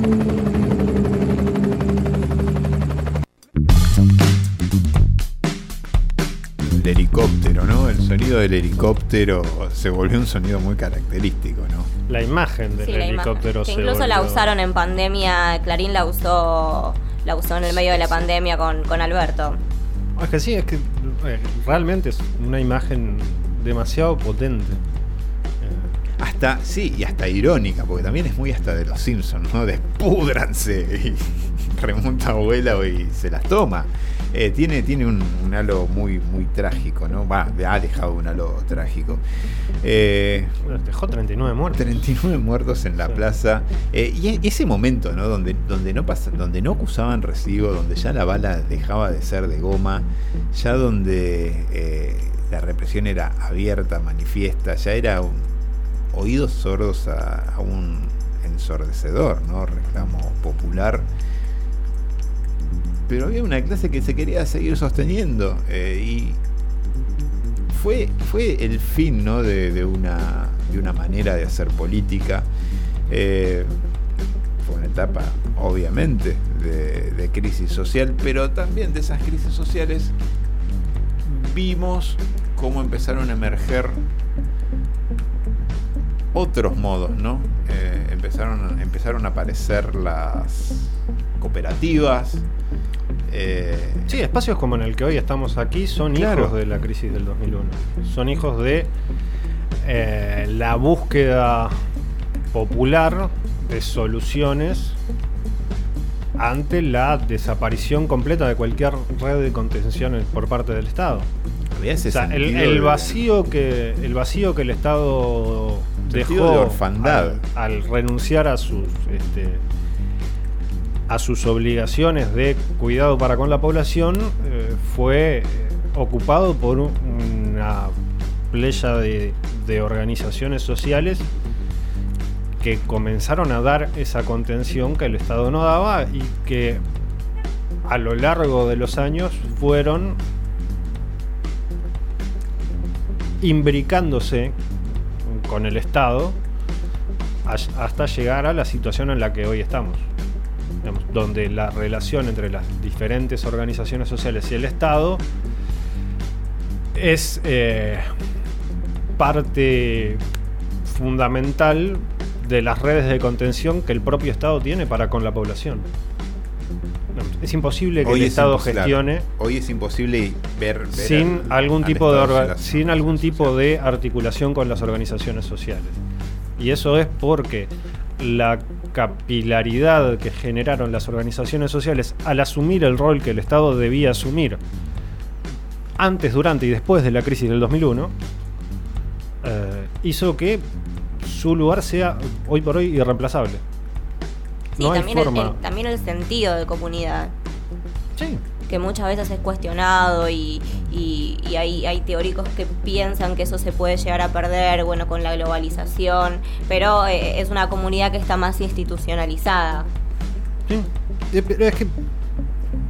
A ver, en, todos. eh, en todos los momentos históricos y en todos los lugares del mundo en los cuales el Estado, por alguna o por otra razón, desaparece y reniega de sus funciones de eh, protección social, algo, hay algo que lo suplanta porque la función de protección social es necesaria para el sostenimiento de la comunidad. O sea, nosotros tuvimos la suerte de que en el medio de la peor crisis económica que, que conoció nuestra historia, fueran organizaciones sociales, fueran asambleas barriales devenidas movimientos de trabajadores, eh, frentes de lucha popular, etcétera, etcétera. Bueno, en otros la- países donde esto sucedió, donde sucedió exactamente una crisis estructural exactamente igual a la nuestra, como puede ser por ejemplo México, quien, so- quien cayó y dijo, hola, yo voy a suplantar el Estado, fue el narcotráfico y por eso México tiene Sí. el triste destino que tiene.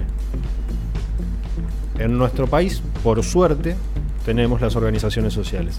Algo que es bueno recordar cuando vienen una manga de soretes mal cagados a hablarnos de planeros y de eh, mercenarios de la pobreza para referirse a los tipos que en el momento en el cual la gente se moría de hambre decidieron organizarse para por lo menos garantizar un nivel mínimo de ya ni siquiera dignidad, pero de supervivencia de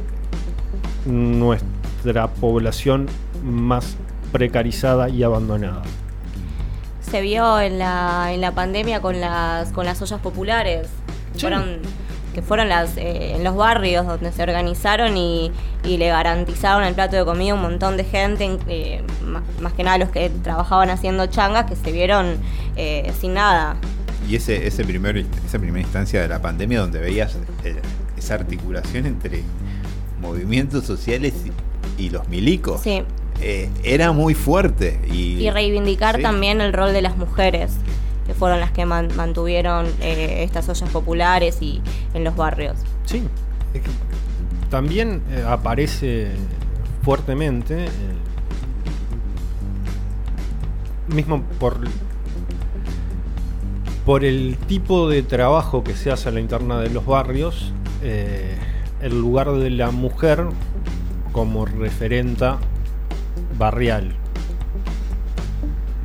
Porque básicamente el mayor lugar de, de referenciación, el lugar sobre el cual gira muchas veces toda la actividad, es un comedor Sí, donde quienes organizan son mujeres. son mujeres. Bueno, incluso donde en la quienes década- llevan todo, a- a- donde quienes llevan la gestión cotidiana son mujeres.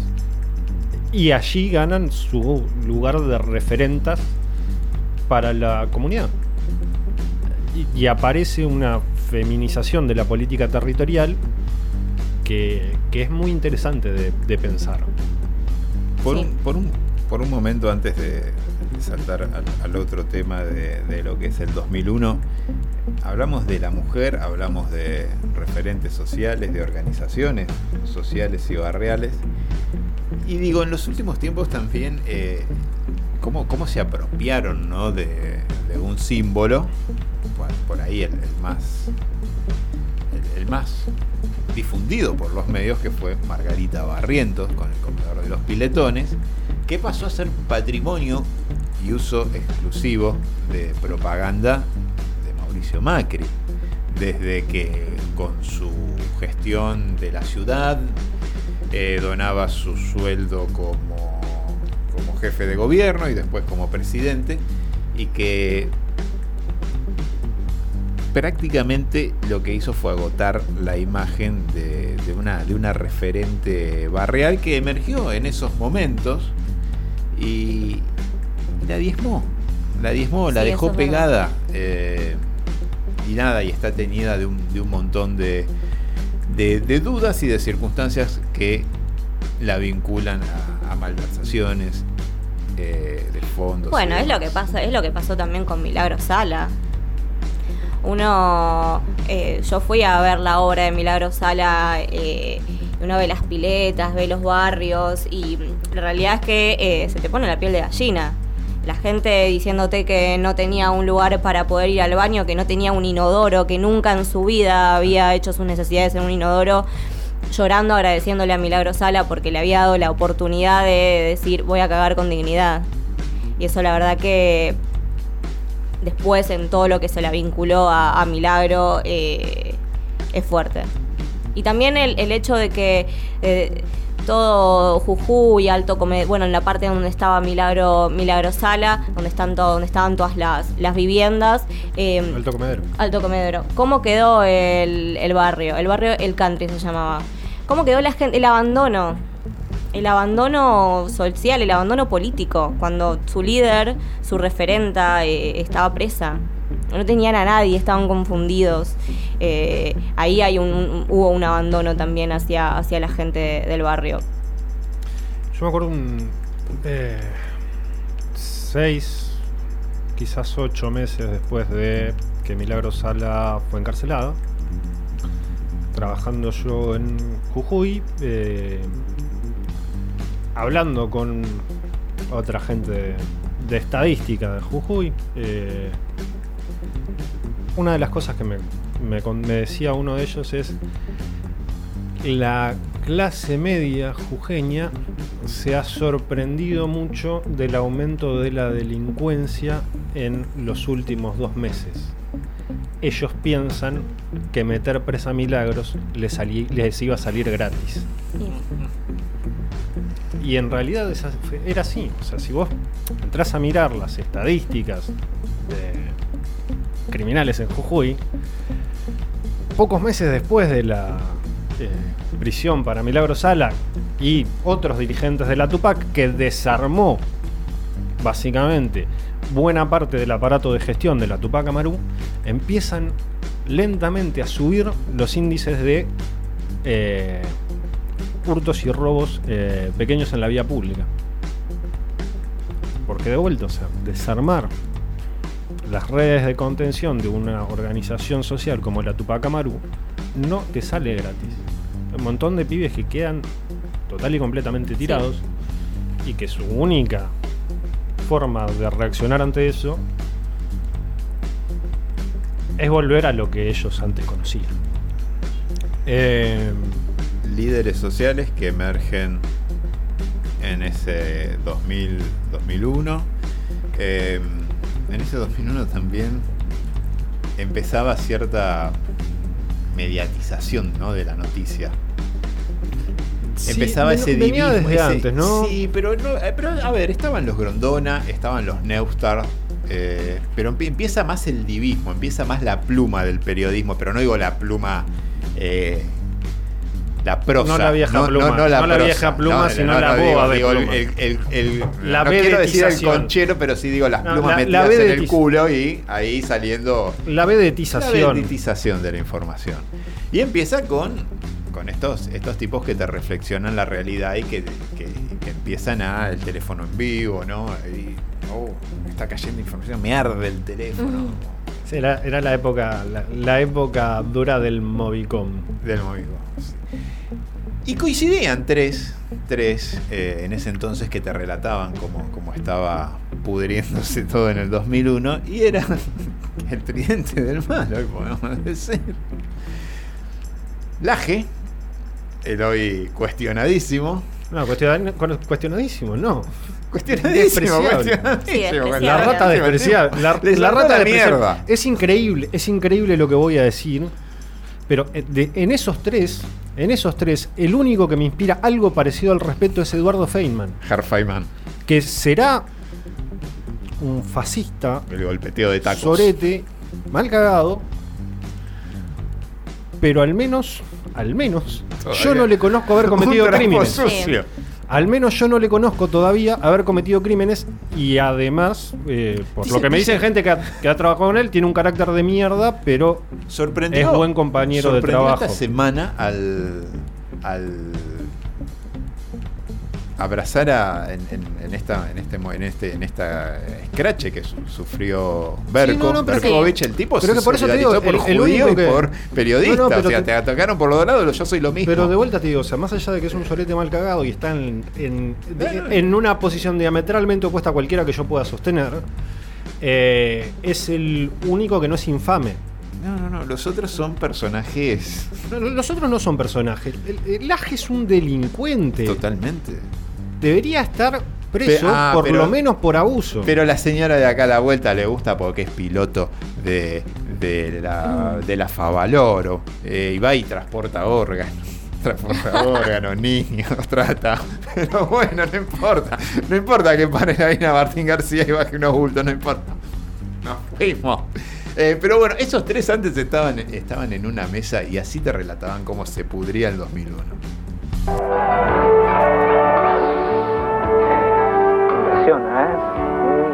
Uno pensó que había visto todo ya, ¿no? Mm. No puedo creer lo que estoy viendo, te juro por que no lo puedo creer. Lo tus que- emociones Feynman, imagínate. No, no, no lo puedo creer. Lo que sería interesante que Confirmamos No, que no, el no gobierno está anestesiado y eso verlo a Mestre diciendo que no sabía que había saqueos a No, las no, 2 de la tarde cuando todos estábamos consternados.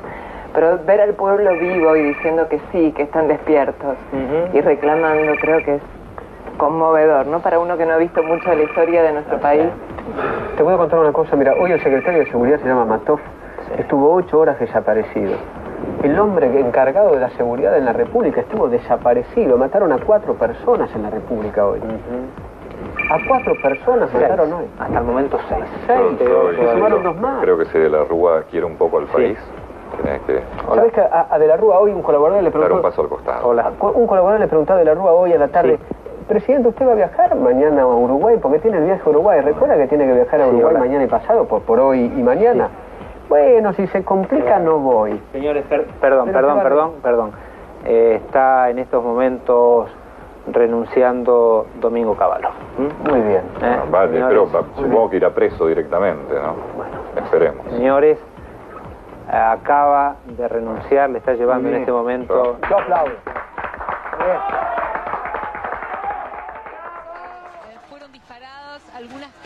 de gases lacrimógenos.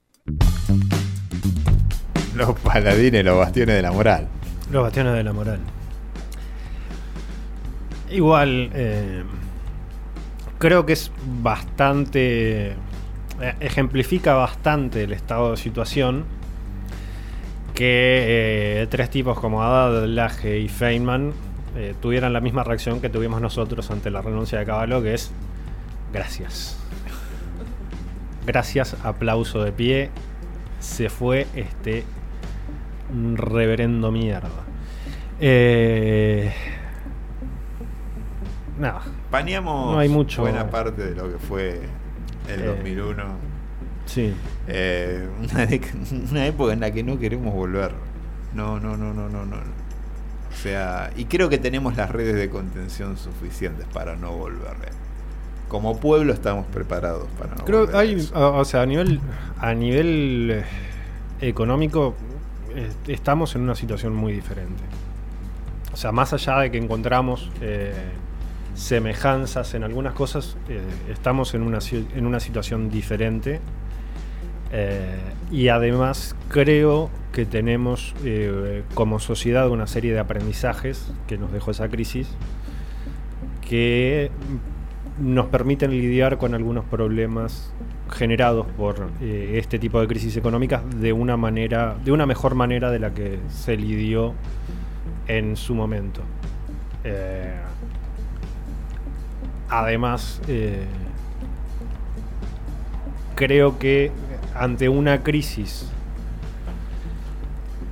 económica parecida a la del 2001, eh, esta vuelta creo que tenemos la suerte de no tener que salir a la calle a poner los muertos para que eh, un gobierno se vaya y pueda venir otro que lidie con la situación. Y eso no es menor. Eh, nos costó 39 muertos el final del gobierno de la Rúa. Y hay señores que fueron partícipes necesarios de eh, esos 39 muertos eh, que hoy están muy campantes, sentados en la Cámara de Diputados, dando lecciones de moralidad y haciendo homenajes a Fernando de la Rúa. Y lo digo por Hernán Lombardi, que fue uno de los que recomendó a Fernando de la Rúa instalar el estado de sitio. Y a quien se lo trata con eh, una cordialidad que no merece alguien que es responsable de 39 muertes. Solo eso tengo que decir para terminar de recordar el 2001. Nuestros ancestros llegaron al Conur para traer cumbias, gualichos, chacinados y a vos, bebé, que nos escuchas siempre, con Urbania. Creemos fundamental la articulación con espacios de trabajadores de la economía popular en vistas de tener un efecto positivo tanto en la economía local, construyendo canales directos de comercialización, como en el ecosistema, fomentando un consumo responsable en armonía con la naturaleza. Nuestro objetivo es convertir el parque en un punto verde que sirva de encuentro e intercambio de nuevas relaciones económicas, sociales e incluso laborales, tejiendo puentes directos entre productores y consumidores. Por eso el almacén soberano forma parte de los nodos que la Unión de Trabajadores de la Tierra tiene en el conurbano, apoyando la soberanía alimentaria y el acceso a la tierra, proponiendo comercio justo, construyendo, luchando firmemente y dignamente por un mundo mejor para todos y todas.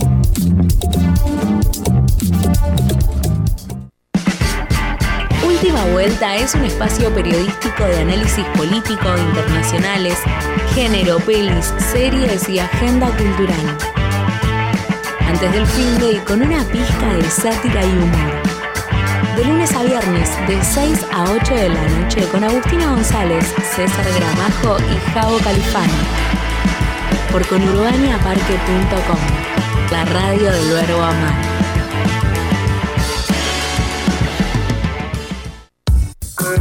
Diferentes propuestas al aire libre para comer y tomar algo rico en familia o con amigues.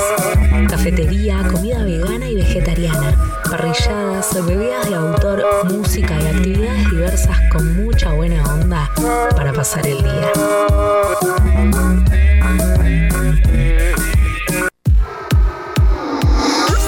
De otra manera. El lado B para toda la actualidad del espectáculo y las redes sociales. Entretenimiento, noticias, entrevistas y mucho más. Dos horas para enterarse de todo lo que está pasando en la farándula local y nacional. De otra manera, con la conducción de Facu Verón y Silmo León. Viernes, de 16 a 18.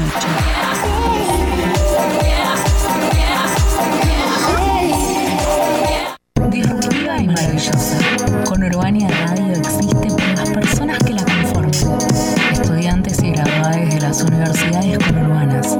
Militantes y compañeros de los barrios. Estos, ellos y nosotros estamos frente al micrófono. Y quienes escuchan son parte de un mismo movimiento. Una misma búsqueda. Una misma identidad. La identidad conurbana. Soñamos con el mismo mundo donde la justicia social sea plena.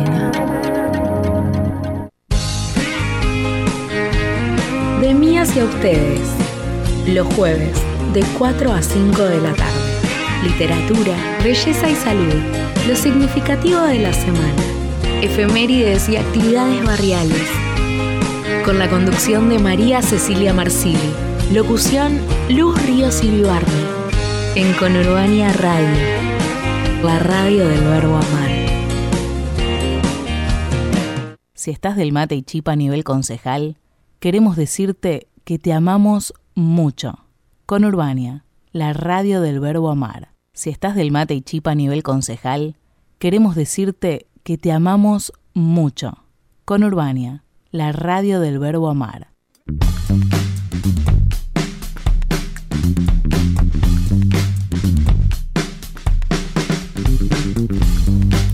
Bueno, bueno, ¿qué tenemos el domingo? Las elecciones de Chile. Podemos decir que en términos futbolísticos es el partido, es uno de los partidos más importantes de en muchos, muchos años. Sobre todo después del estallido social del 2019, en donde eh, que todo parecía que, que iba a cambiar o lo que se buscaba era un gran cambio. Lo curioso es que la primera vuelta la gana José Antonio Cast con un eh, 27%, casi 28%. José Antonio Cast es el Partido Republicano, la derecha de la derecha. Más Lo felicitó o sea, mi ley. A ver. Claro, o sea, es, es como que se esfuerza para estar un poquito más a la derecha y más arriba que Pinochet. Yo solo quiero recordar que José Antonio Cast es hijo de un dirigente nazi.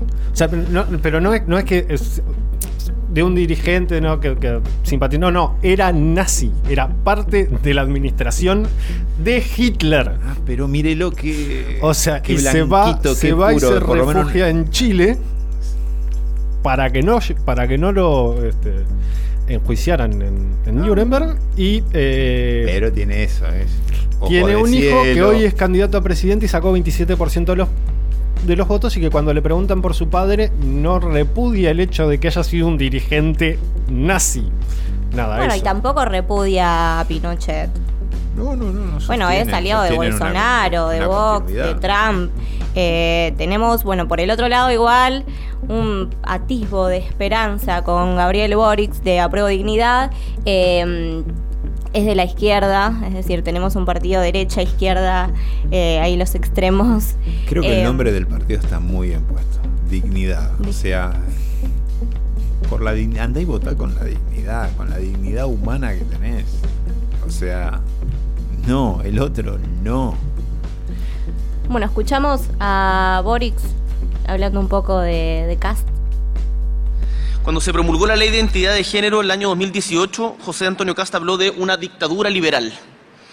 Cuando se iluminó la moneda en el Día de la Diversidad Sexual, José Antonio Cast habló de una dictadura gay. Cuando pasamos a fase 2 en pandemia, José Antonio Cast habló de una dictadura sanitaria. Escribió una columna en el 2018 diciendo que la mayoría de los periodistas son de izquierda y los medios son dominados por ellos. Yo le preguntaría a ustedes si son periodistas de izquierda. Y ahí habló de una dictadura mediática progresista. Yo le pregunto a José Antonio Cast, ¿qué es lo que no considera dictadura? Y, por cierto, ¿considera dictadura la que usted apoyó en 1988 en la campaña del sí? Y, por último, ¿dónde metería presos en su estado de excepción en los lugares que no son cárceles a la gente?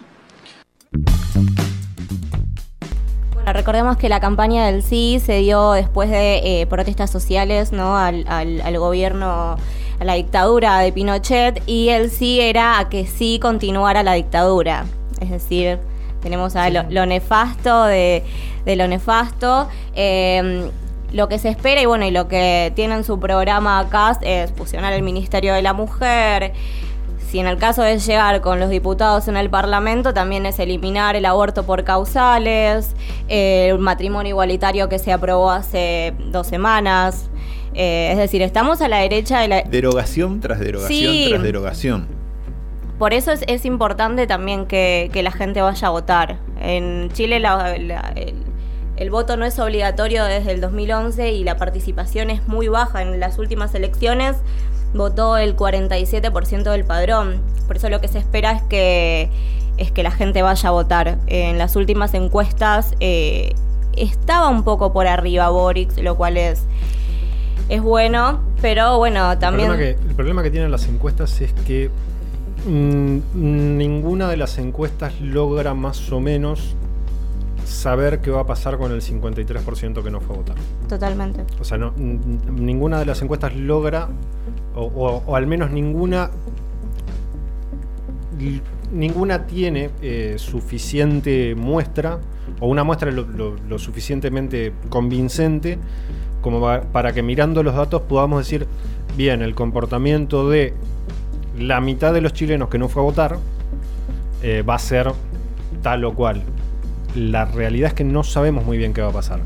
Si se diera el escenario en el cual la mitad de los chilenos que no fue a votar se queda en su casa, estamos ante una elección donde Boric podría ganar por un par de puntos. Sí, A sí, ver, son esta- mínimos los esta, puntos. esta segunda vuelta es como si fuese a fulbito en el barrio, pincha, o sea, mete gol gana. se juegan o sea, así todo. fue, así sea por una mínima Sí, sí, es diferencia. un voto gana. Por eso es curioso, eh, es decir, después del vuelta. estallido, después del estallido social, eh, pasa eh, primero un tipo que quiere disminuir el gasto, que es decir, que está en contra de absolutamente todo.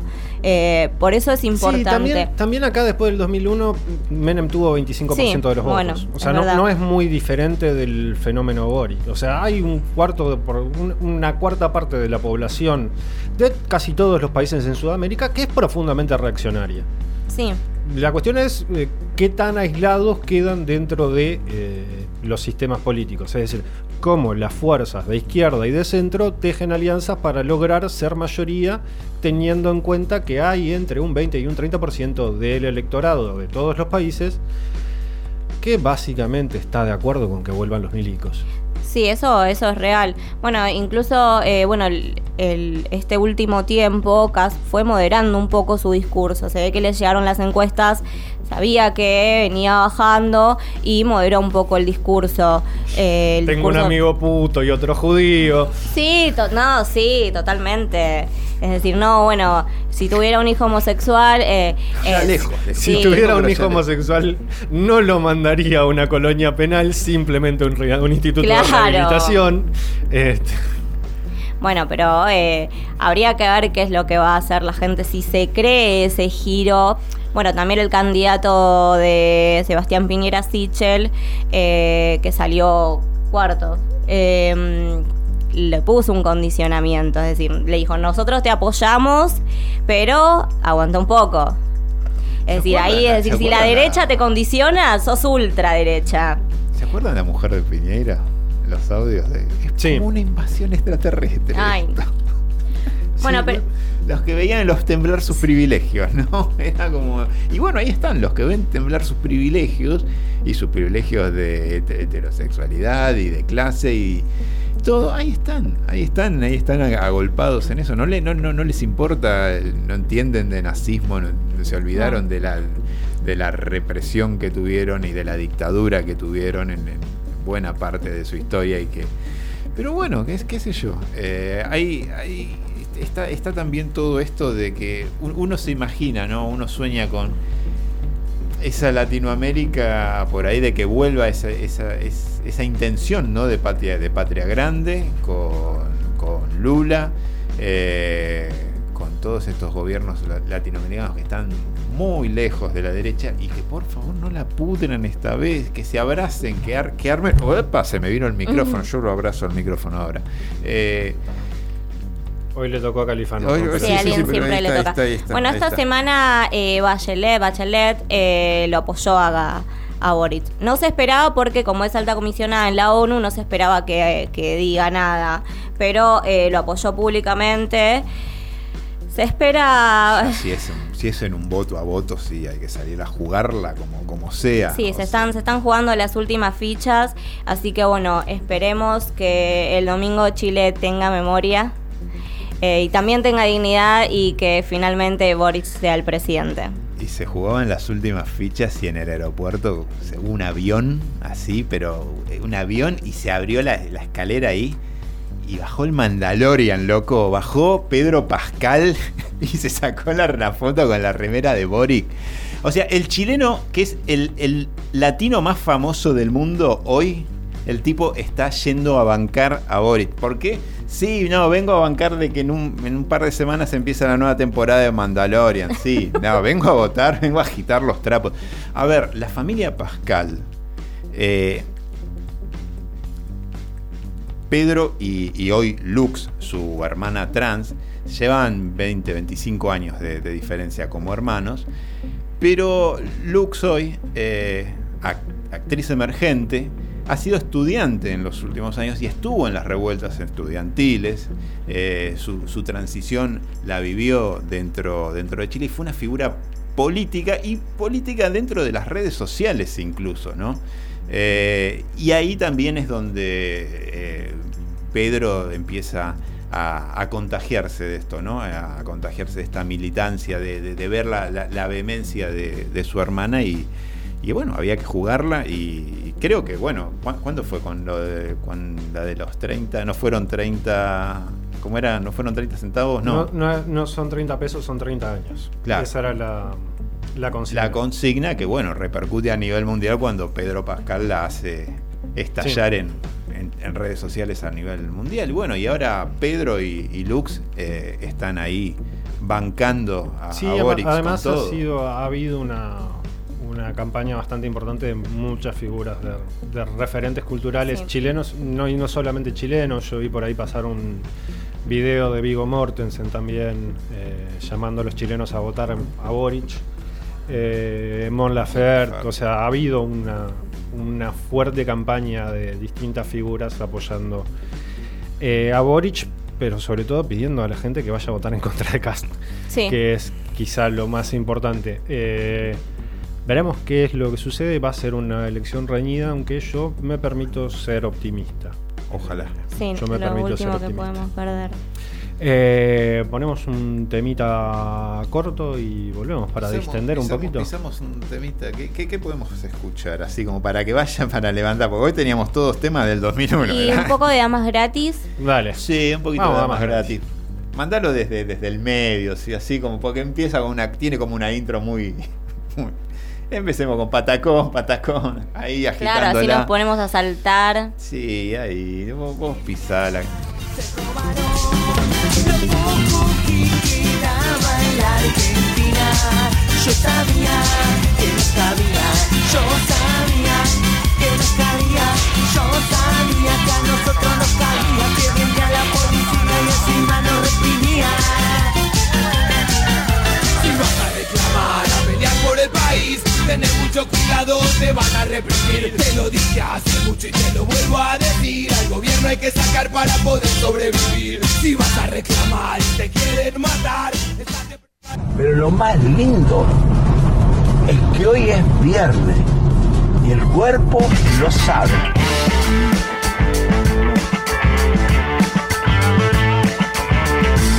Cuatro minutos faltan para las 20 horas. Se nos está terminando el programa. Se nos está acercando la hora de la primera cerveza del fin de semana. Eh, fin de semana que yo por lo pronto me lo voy a pasar recluido. Porque el lunes tengo que viajar rumbo a la República Oriental del Uruguay. A ver a mi familia después de dos años de no verlos. Plena emotividad. Eh, no, vos sabés que más que emotividad lo que tengo es un cagazo grande como una casa. De que todo el montón de cosas que. O sea, para poder viajar hay un montón de cosas entre medio que todas tienen que salir bien. Sí. Y yo tengo el cagazo de la ley de Murphy. Alguna va a salir mal, ¿no? O sea, para, para empezar, mañana me tengo que hacer un hisopado. Que yo venía feliz y contento, invicto de hisopados hasta el momento. Y tal, mañana pierdo ese invicto, me van a tener que rasquetear la nariz. Eh, y no por diversión.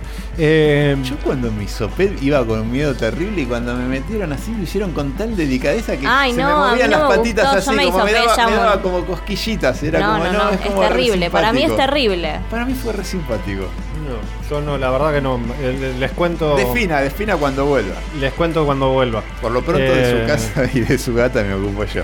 Sí, sí, sí, sí. Eh, gran ayuda. Gran ayuda de Califano para que yo pueda Le voy a tomar. retornar al Uruguay. la casa. retornar al Uruguay. ¿Qué fue? Eh, Perdimos Pero- contra el mejor. Pero, pero- pero por lo pronto, pero por lo pronto, este, tengo, tengo que ma- mañana que soparme. Es como un, es, es un re quilombo. Tranqui, tranqui. no, no, es, pero es- en serio Sí, es un re quilombo todo el, todo el proceso. ansiedad. Sí, no. Y aparte que son fiestas. No, y aparte justo, marco de la justo ahora Sí, que la subieron gente- los casos. Justo a la- ahora la gente le dio por contagiarse, ¿no? Sí. Cuando, cuando no, o sea, Podrían haber esperado que pasen las fiestas. no, como el año contagiate después, de la, contagiate después de la fiesta o contagiate mismo el 25 por salir de, a, a una fiesta y empedarte y ponerte a lamer picaportes un 25 a la mañana, bueno, está. No, no es lo recomendable, me parece una pelotudez, pero al menos es una pelotudez solidaria con el resto de la sociedad que tiene que viajar hasta sus pueblos de origen a ver a su familia. Eh, pues no, no es solamente mi caso, o sea, el caso de muchas Sí, sí. personas que habitan eh, la capital y el conurbano y que tienen su familia de origen en el interior de la Argentina o en la República Oriental del Uruguay. Y este, qué tranza que es viajar todo. Ah, pero no, pero ¿Ustedes ya viajaron en pandemia? Sí, Eh, y yo- me tuve que hisopar también. No. ¿Viaja eh, al exterior? No, no, interior? viajé a Bariloche en vacaciones de invierno y cuando llegué eh, me miraron el hisopado, es decir, yo lo podría haber truchado el hisopado todo porque no le, le- nada, no nada. Como Lo los miraron hijos con- de ricos y famosos que truchean todo. Sí. Como. Sí, como, el dije, hijo del puede- Colo Santilli. claro. Santilli, Como el hijo del Colo. Santilli. Que, que- Sí, que iban al mismo colegio. Lo que más me costó igual decir, uy, tengo que pagar por el hisopado. Pero, pero bueno, nada, si me podía dar el lujo de viajar en plena pandemia, la verdad que no me cambiaba demasiado eh, pagar el hisopado. Pero sí, Sí, yo viajé en el eh, primer fin de semana largo que hubo después de pandemia, el del 12 de octubre. ¿Se acuerdan que, ah, sí. que, eh, pegaron los dos días? el Pero ya no te pedían hisopado, ¿no? No, ya no pedían hisopado. Ya era. Fue, fue un- O sea, había. Fue el famoso de la frase con todos los protocolos. Y Sí. en todos los protocolos era. Estamos viendo a ver si vos te Acá está mi rescatás". protocolo Claro, y es el meme de los Simpsons. Claro, o sea, o sea, No nuestro protocolo era, bueno, lo dejo a tu criterio, vos rescatate, ¿eh? Eh, pero fue mm, Cosas que. toda una experiencia. Igual, aún así, eh, yo no me contagié, ni sufrí Hasta ningún ahora, problema. Bien. Vengo con, sí, yo con vengo tampoco. Y eso que estuve eh, ahí con contacto estrechos copados y recopados.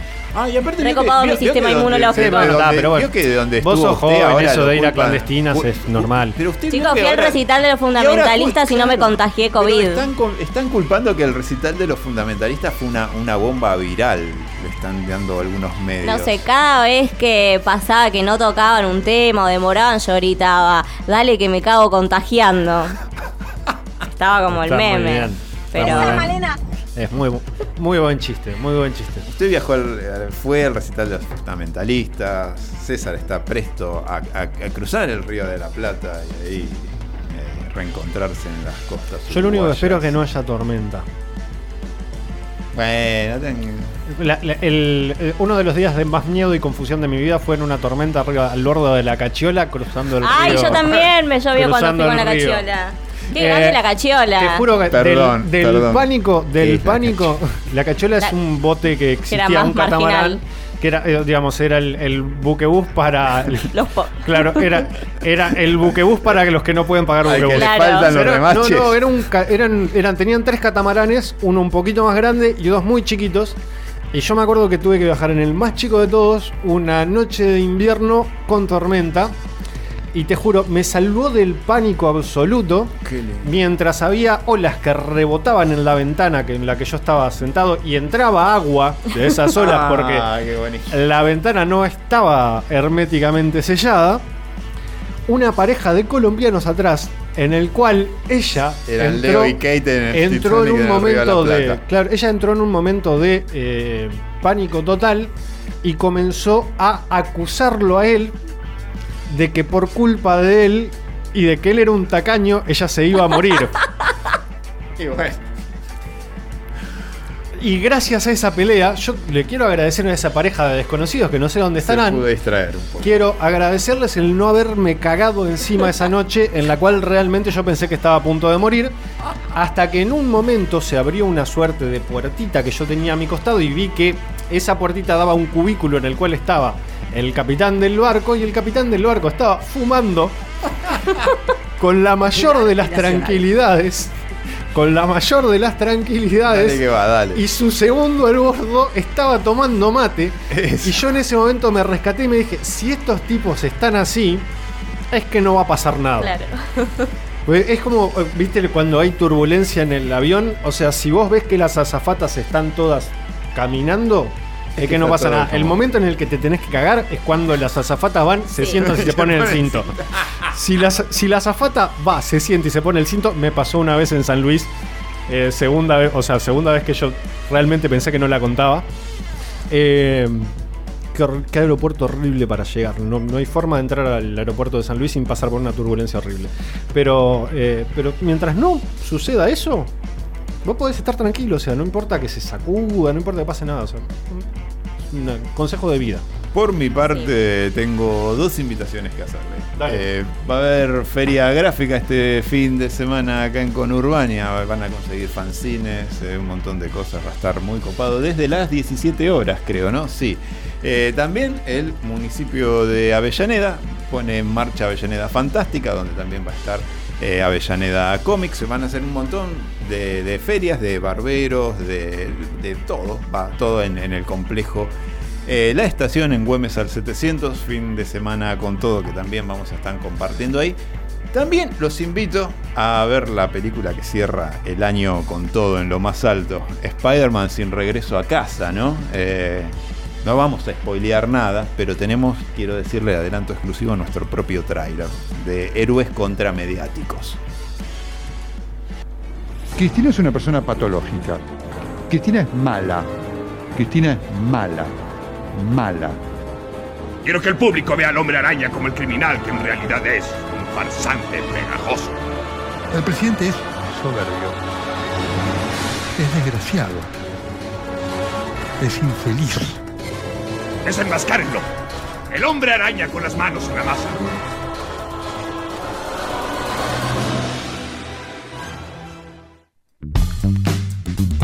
Poder mediático, Jonah Jameson y Nelson Castro, ahí, Ah, los, dos siniestros, eh, guarda, eh. Déjalo al teledoctor, es muy Bueno. bueno. O sea, Pero- es, pero es es probablemente el mejor espacio de humor involuntario de la televisión Es, argentina. es- es doctor y se frota así las manos, ¿no? Y es Eh. como, da como de científico loco. Tiene- oh, Spider-Man, oh, Cristina, No, te veré caer, Cristina. Tiene el tono de villano de Bond. Tiene el tono Sí, de que villano acaricia Bond. al gato. Sí, claro, o sea, le falta el gato para acariciar, pero bueno.